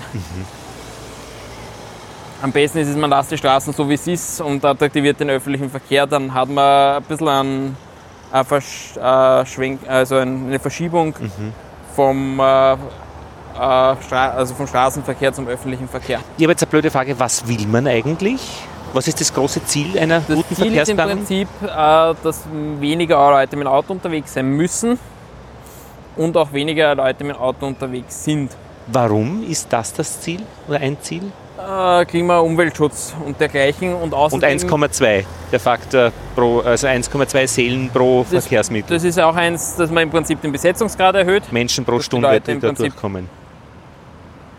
Nein, den Besetzungsgrad der Autos erhöht. Achso, das, ja, okay, Also ja, das ja. im Prinzip momentan fahren 1,2 Personen in einem Auto drinnen, was im Prinzip total unwirtschaftlich ist, Mhm. weil im Prinzip im Auto habe ich fünf Plätze und im Prinzip das Ziel wäre, dass fünf Leute in dem Auto sitzen. Aber was ist da das übergeordnete Ziel, dass möglichst viele Leute von einer Seite auf die andere kommen? Ist das praktisch das Ziel der Verkehrsplanung? Das Ziel ist, dass die Leute von A nach B kommen. Von A nach B. Und dieses Wohlfühlziel, dass es noch äh, als lebenswerteste Stadt äh, sehen oder so? Wie Das von A nach B kommen? Das, das Ding ist, die Leute wollen von A nach B. Das ist ein Be- Grundbedürfnis. Sie wollen von A nach B und sie wollen zwischen verschiedenen äh, äh, Daseinsgrundfunktionen hin und her wechseln. Also im Prinzip Freizeit, Wohnen, äh, Arbeit. Und das Ziel der Verkehrsplanung muss es sein, dass ich das möglichst schnell, möglichst klimaschonend, möglichst effizient äh, abwickeln kann. Und da haben wir momentan das Problem, dass das alles ein bisschen auseinander geht. Also die Autos werden immer größer, damit äh, arbeite ich gegen das Klimaziel. Gleichzeitig brauche ich immer mehr Platz in der Stadt. Und das Ziel wäre im Prinzip, dass wir äh, die Stadt der kurzen Wege wäre das Ziel. Das bedeutet, Also im Prinzip, dass ich eigentlich äh, zwischen den Daseinsgrundfunktionen möglichst kurze Wege habe, vom die ich am besten zu Fuß äh, zurücklegen kann. Oder mit dem öffentlichen Verkehr. Dass ich eigentlich nicht mehr aufs Auto angewiesen bin. Also, mhm, ah, ja, ja. Auto ist einfach zu viel Material für zu wenig. Das Auto, so wie es momentan genutzt wird, ist es einfach problematisch. Weil wir einfach, wenn 1,2 Leute in einem durchschnittlichen Auto drinnen sitzen, wo ich fünf Plätze habe, äh, fährt sehr viel heiße Luft durch die Gegend. Ja, da ist ein offenes Dach in diesem wunderbaren Mercedes Cabrio. Also, es ist schon ein schönes Fahren, wenn man kann. Natürlich, im Prinzip in einem, äh, als, also als Person würde ich sagen, in einem äh, Audi Q8, irgend so ein super SUV, da drinnen macht das Leben Spaß. Allerdings muss man dazu sagen, äh, das ist jetzt so, wenn ich als Person also denke, allerdings wenn ich mir dann überlege, wie viel Platz dieses Auto braucht, wie viel dieses Auto mich kostet, welche Umweltauswirkungen das hat, dann muss ich mir denken, na, eigentlich reicht auch ein äh, Smart. Der, mit dem kann ich genau dasselbe machen. Also da bekomme ich, vielleicht bekomme ich dort meine Ski nicht hinein, aber ob ich es in den Audi Q8, der mich 100.000 Euro gekostet hat, unbedingt jetzt meine Ski hineinlege und damit die Sitze äh, beschädige, wahrscheinlich auch nicht. Im Prinzip ist das dann nur ein Statussymbol. Aber in der Verkehrsplanung muss man in diese Gebiete sich reindenken können. Muss man Echt? sich total reindenken können, weil man muss im Prinzip auch verstehen, warum die Leute sich Autos kaufen. Aha. Äh, warum fahrt jetzt jemand mit einem großen Auto? Meistens nicht, weil er es unbedingt braucht. Äh, Im Prinzip, ich brauche in der Stadt Wien oder auch in der Stadt Salzburg jetzt nicht unbedingt einen Geländewagen. Vor allen Dingen nicht, wenn ich nicht ins Gelände fahre. Ne, aber die haben oft vielleicht ein Wochenendhaus und da fahren sie hin ins Ja, Waldviertel. aber meistens braucht man es dafür auch nicht. Also zu den meisten Wochenendhäusern kommt man auch mit einem ganz normalen Auto hin. Also wenn ich jetzt nicht unbedingt Jäger bin und täglich zu meinem Hochstand fahre, werde ich jetzt keinen Geländewagen brauchen.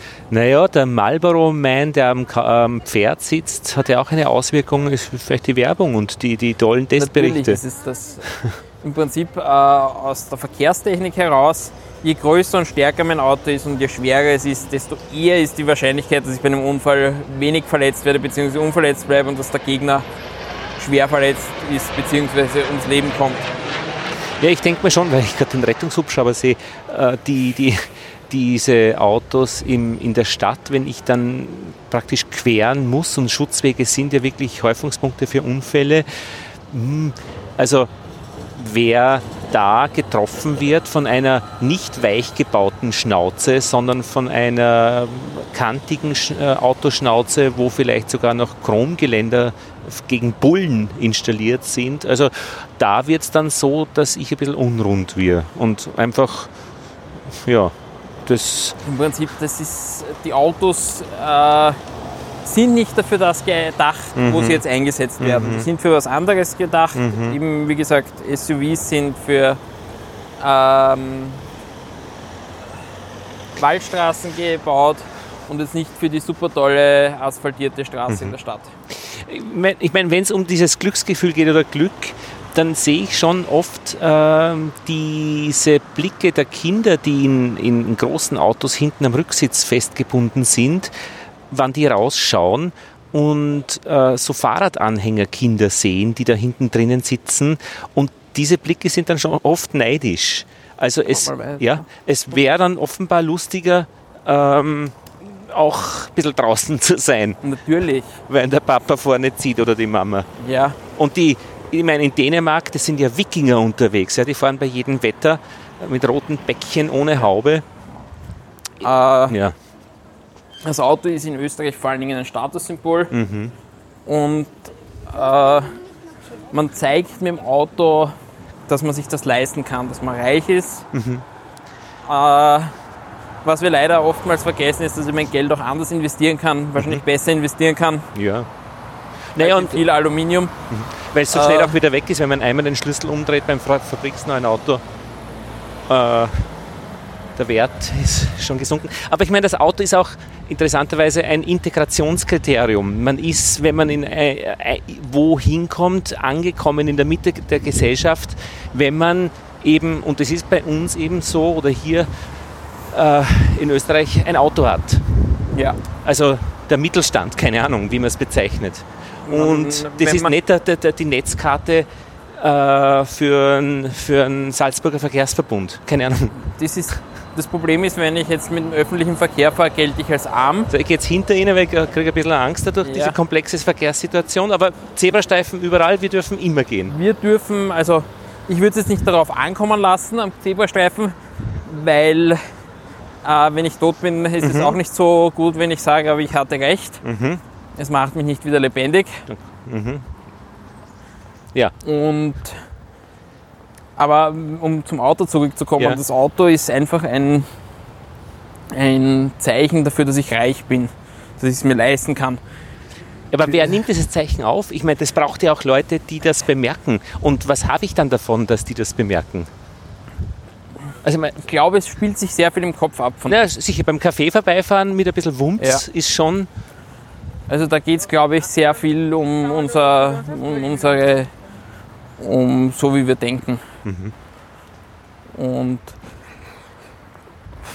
ja, also ich, wie gesagt, ich kann es natürlich verstehen, wenn man mit einem schönen großen Auto fahren möchte und da kommt man sich gut drinnen vor, mit den Ledersitzen, mit dem äh, riesen Display und sonstigem.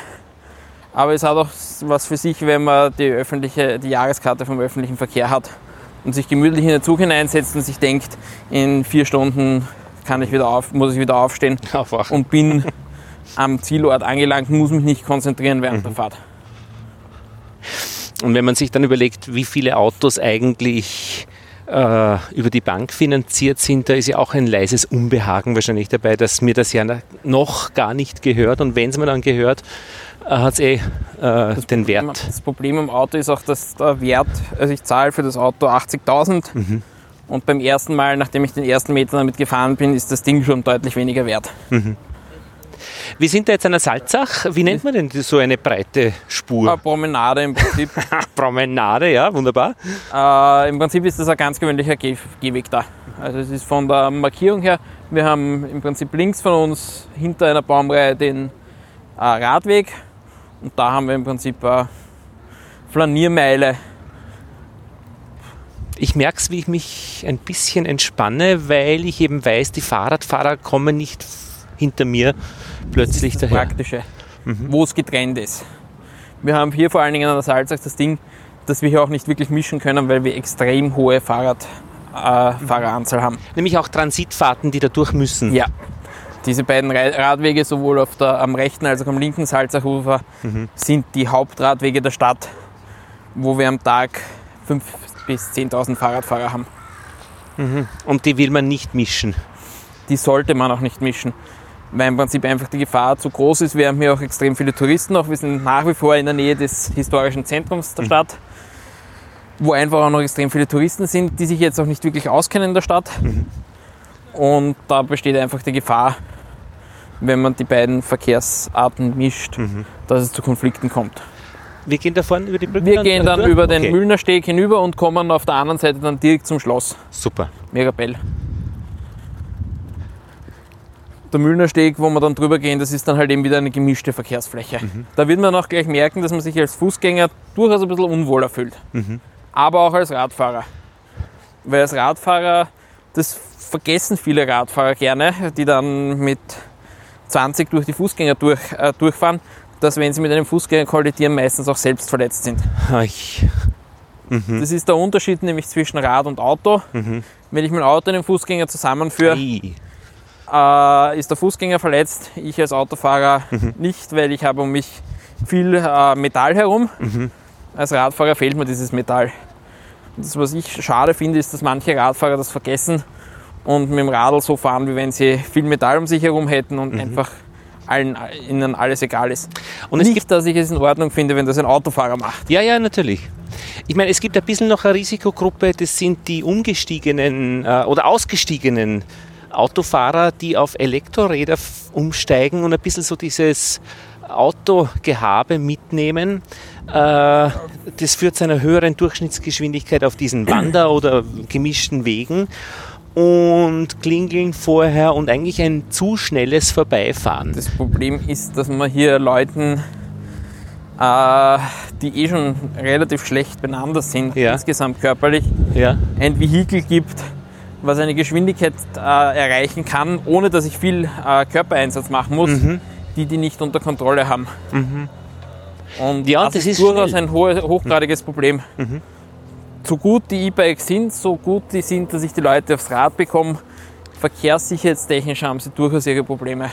Aber auch wiederum, was ist die Konsequenz, äh, dass letztlich dieses Glückselement, das man gerne hätte, wenn man so ein Ding fährt, reduziert ist durch diese häufigen Konflikte? Weil natürlich bin ich dann auf einem äh, schnell und leicht betriebenen Fahrrad, wo ich in eine Gegend komme, wo Hunde herumlaufen, äh, nicht sehr entspannt, wenn da ein Hund vor mir noch quert und ich muss meine Geschwindigkeit reduzieren, obwohl ich eigentlich schon meinen Wochenendausflug da draußen mich sehe.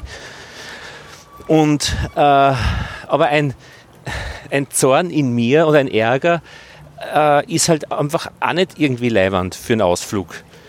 Und es gibt ja Leute, die planen ihre Karriere, wenn sie es leisten können, schon dass sie sagen, ich möchte nicht den besten Job oder den, wo ich am meisten Geld verdiene, sondern wo ich eigentlich am verträglichsten mit meiner Umwelt lebe.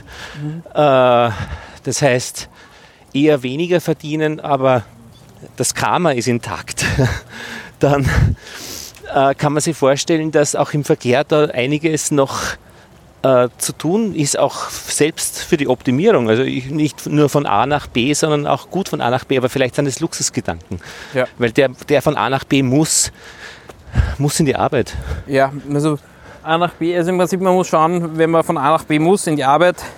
Es gibt im Prinzip die Leute, die Alltagsradfahrer sind oder auch Alltagsfußgänger, die wollen von A nach B möglichst schnell kommen. Und dann gibt es den Freizeitverkehr. Da ist es mir ziemlich egal, wie ich von A nach B komme, Hauptsache es ist schön. Ja. Und das ist auch noch ein Ding, was man bei der Verkehrsplanung beachten muss, äh, was das Ganze dann noch einmal komplizierter macht. Zum Beispiel, wenn wir jetzt hier sind, äh, den Weg werde ich, wenn ich jetzt Alltagsfußgänger bin, werde ich nicht unbedingt wählen. Wenn ich zum Beispiel da vorne äh, praktisch äh, 300 Meter weiter oben queren kann, werde ich jetzt nicht unbedingt den schöneren Weg nehmen. Wenn ich jetzt allerdings den, die Aussicht genießen möchte auf die Stadt Salzburg, also Freizeit, werde ich eher einen schöneren Weg nehmen. Und das ist dann teilweise das Problem, dass ich im Prinzip unterschiedliche Ansprüche habe und so bewegen sich die Leute dann auch durch die Stadt. Also für einen Alltagsfuß- und Rad, Fußgänger und Radfahrer eher die den schnellen Weg, also möglichst direkt. Und für einen Touristen oder den Freizeit-Fußgänger äh, und Radfahrer eher den schönen Weg, wo ich halt eben dann noch irgendwelche Sehenswürdigkeiten einbaue. Und gibt Das es müssen wir leider auch beachten. und gibt's da Überraschungen? Etwas ist so gedacht und geplant und dann. Es werden. Das Problem ist, dass manchmal äh, Verkehrswege sich dann sehr schnell äh, dazu entwickeln, dass die halt eben irgendwo eine schöne Aussicht haben und dort dann plötzlich, obwohl man nie damit gerechnet hat, dann alle Touristen unterwegs sind. Und man dann gewisse Punkte hat, die einfach überlastet sind. Ah ja, ja, ja, praktisch diese Entlastungsplanung ist natürlich Ja. interessant, ja. Wie kriege ich, wenn ein Platz attraktiv ist, wer wohnt denn da oben in dieser Villa da? Das ist ein Hotel. Ah, okay, na gut. Also das ist das Hotel Mönchstein mit Herrlich. perfektem Blick über die Stadt. Also perfekten Blick eigentlich nur in die Richtung, weil bis zur Festung sieht man von da oben nicht. Also das, Verstehe, ja, ja, ja. die Wege über den Mönchsberg zum Beispiel sind jetzt eher Freizeitwege. Ja, das stimmt, ja. Äh, da wäre ich jetzt, wenn ich jetzt in die Stadt hinein möchte, wäre ich jetzt nicht da oben, obwohl man wunderschöne Aussichten Ja. hat, wäre ich jetzt eher unten gehen. Wenn ich jetzt allerdings sage, ich bin jetzt als Tourist unterwegs, wäre ich oben gehen, weil da habe ich einfach den wunderschönen Blick auf die Stadt. Mhm. Und das, aber auch die muss man als Verkehrsplaner einbeziehen. Und die oben gehen.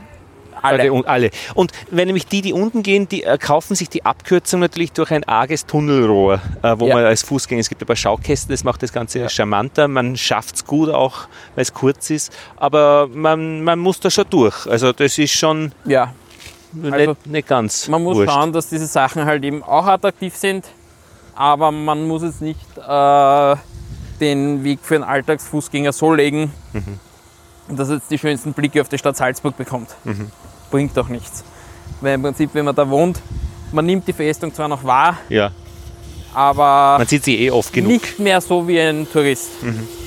Das ist das Schöne, wenn man nach Venedig kommt und da mit seinem Vaporetto am, Ja. auf einen Kanal fährt, dann sieht man die Leute, die den ersten Tag hier sind. Die sind die mit Ja, dem das- offenen Mund. Das muss ich sagen, ist mir letzte Woche auch aufgefallen, weil ich war letzte Woche in Venedig. Mhm. Eine Stadt äh, super gut zum zu Fuß gehen geeignet. Ja? Äh, wobei ich mir nicht so sicher bin, ob das nicht eher ein äh, Irrgarten ist und man, äh, wenn man da hineinkommt, einmal die Leute einfach testen wollen, ob man durchkommt durch die Stadt. Aber sonst eine Stadt einfach als Fußgängerstadt. Gell? Verkehrsplaner ein Traum. Ja, warum? Als umweltorientiert, also als Ah, ist schon alles. umweltorientierter Verkehrsplan ein Traum, weil man hat Fußgänger Mhm. Und man hat das Wasser als Verkehrsweg. Und äh, diesen, diesen praktisch öffentlichen Verkehr in den Booten, wo Ja. viele Leute auf einem Raum sind und auf den Man Linien. hat einfach ein super also ein Verkehrssystem, was Auto, äh, kein Auto Mhm. drinnen hat. So Ohren übrigens an den Gehsteigen, an den Ampeln, das ist eh Standard, dass sich da ein Das paar Leute Standard. ansammeln können. Also im Prinzip, dass man Flächen hat, wo die Leute im Prinzip warten können. Mhm. Das macht man, das muss man machen. Das ist äh, Richtlinien mäßig errichtet. Ja.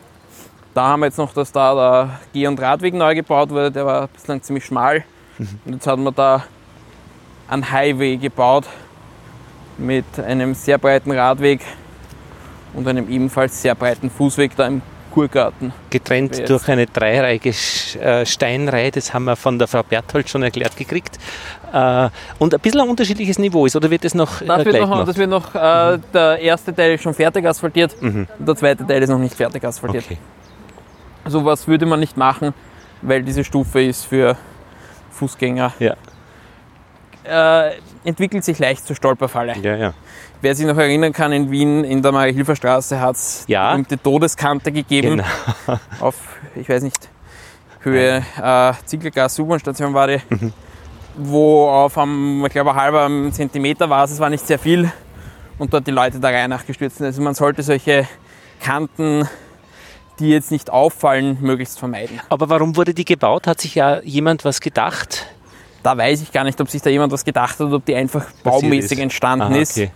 Sie war ja auch nicht hoch, also sie hatte im Prinzip theoretisch äh, Mhm. weder Radfahrer noch sonst was Probleme gemacht.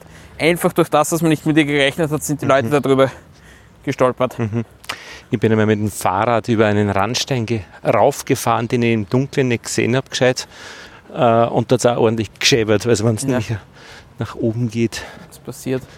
Jetzt kommen wir auch noch zu so einem Punkt. Wir sind jetzt schon fast wieder im Schloss Mirabell. Mhm. So etwas, was man jetzt wahrscheinlich als normaler Alltagsfußgänger nicht machen würde, dass man da jetzt durch den Mirabellgarten durchgeht. Aber als touristischer Fußgänger würde man wahrscheinlich eher da gehen und das Ganze genießen mit Blick auf die Festung.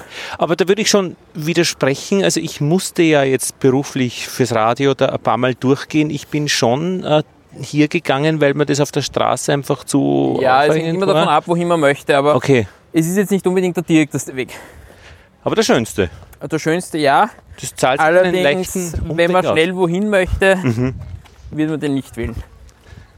Und da, das ist auch eins der Dinge, man mischt dann ja oftmals das Alltags- und das Freizeitgehen. Ah ja, Also man, man geht dann nach Hause am Abend, stimmt. aber geht vielleicht jetzt noch über Mönchsberg drüber, Mhm. einfach weil es schöner ist.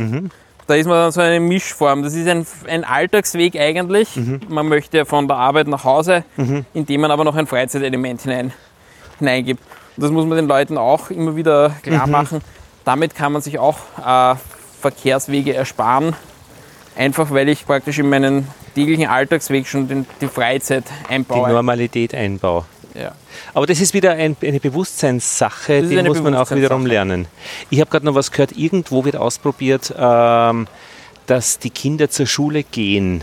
Äh, die werden abgeholt, äh, ich glaube, so eine Strecke zwei, drei Kilometer. Das ist dieser. Das gibt es in Burgersdorf, weiß ich das. Aha, Einfach da gehen dann die Kinder gemeinsam zur Schule. Ja, da ja. gibt es so verschiedene Sammelpunkte. ja, gescheit. Gibt es in Salzburg momentan meines Wissens nach noch nicht. Ja, ich glaube, wir hätten es. Wir sind wieder dort, Ja. wo wir begonnen haben. Ich bedanke mich Bitte für gerne. dieses schöne Gehsteigsgespräch an die schönen äh, äh, Stellen und an die kritischen, Kritischen Stellen. Stellen. Ja. Es gibt noch viel mehr kritische Stellen und viel mehr schöne Stellen in der ganzen Stadt. Aber von Ihrem Gefühl her, also wenn wir in zehn Jahren noch einmal gehen, hat sich das wahrscheinlich verbessert für Ich hoffe die, die es gehen. einmal sehr stark. Also wir, wir sind jetzt in Salzburg, wir starten nächste Woche mit den ersten Workshops für den Masterplan Gehen. Ein europaweit oder österreichweit, österreichweit zumindest, aber auch eigentlich europaweit ziemlich einmaliges Projekt, dass man im Prinzip einmal einen Masterplan, so eine, ein Grundkonzept hat, ähm, wie man mit dem Gehen in der Stadt weiter vorgeht. Wo man hin möchte. Masterplan Wo heißt immer hin- 2050. Wir sind bei 2030. Okay. Wir haben in der Stadt schon den Masterplan äh, Radfahren, Mhm. der bis äh, 2025 ist und jetzt den Masterplan Gehen für 2030, wo im Prinzip Leitprojekte und insgesamt, äh, was man fürs Gehen tut, drinnen abgebildet werden soll. Und vor allen Dingen, was ganz wichtig ist, dass man im Prinzip mit den, mit den einzelnen Stakeholdern agiert. Also wir haben Workshops, wo wir die Verwaltung drinnen haben, Workshops, wo wir die Wirtschaft drinnen haben. Also im Prinzip alle, die damit zu tun haben, holen wir uns ins Boot und erarbeiten gemeinsam mit ihnen einen Masterplan. Und der soll nächstes Jahr, wenn alles gut geht, veröffentlicht werden. Da ist also auch Platz für Und nächstes Jahr sind wir auch Austragungsort der alljährlichen Fußgängerkonferenz. Okay. Und ja, ich meine, international kann man sich natürlich einen Namen machen, aber es gibt sicher auch gute Ideen, die man versucht hierher zu Ja, bringen. also wir haben eine Liste von äh, Projekten aus anderen Städten, die wir im Prinzip in den Masterplan gehen. Und natürlich jetzt in, Integrieren. in dieser Zeit dann politisches Geschick äh, ist willkommen, äh, das nämlich auch hinzukriegen, Ja. weil die, wenn dann die Parteien also nicht wir, mitmachen. wir versuchen, dass wir, das, dass wir auch die Politik gleich von Anfang an einbinden, dass die ihre Wünsche abgeben können, dass man im Prinzip eigentlich das Ziel ist, ist, dass alle Parteien bei dem mitstimmen. Also dass Ja, alle Parteien dafür sind. Beim Masterplan, also beim, bei der Radverkehrsstrategie 2025 ist es geschafft worden. Das war ein meines Wissens nach einstimmiger Beschluss dann dafür. Und das wäre jetzt auch das Ziel, fürs Gehen einen einstimmigen Beschluss zu bekommen, weil es einfach zumindest schon einmal publicity-mäßig sehr, sehr gut ist für die Stadt. Dass das Gehen einen wichtigen Stellenwert hat in Zukunft. Ja, Michael Schwifts, danke für das Gespräch und für diesen Einblick in Stadtplanung, fußgängerorientiert, aber auch alle anderen ähm, Verkehrsmittel mit einbezogen. Geht nur, wenn man alle Verkehrsmittel gemeinsam betrachtet. Eine Verkehrsplanung, die sich auf einen Verkehrsträger alleine konzentriert, kann nur im Desaster enden. Was für ein Schlusswort. Schönen Dank. Super. Ja.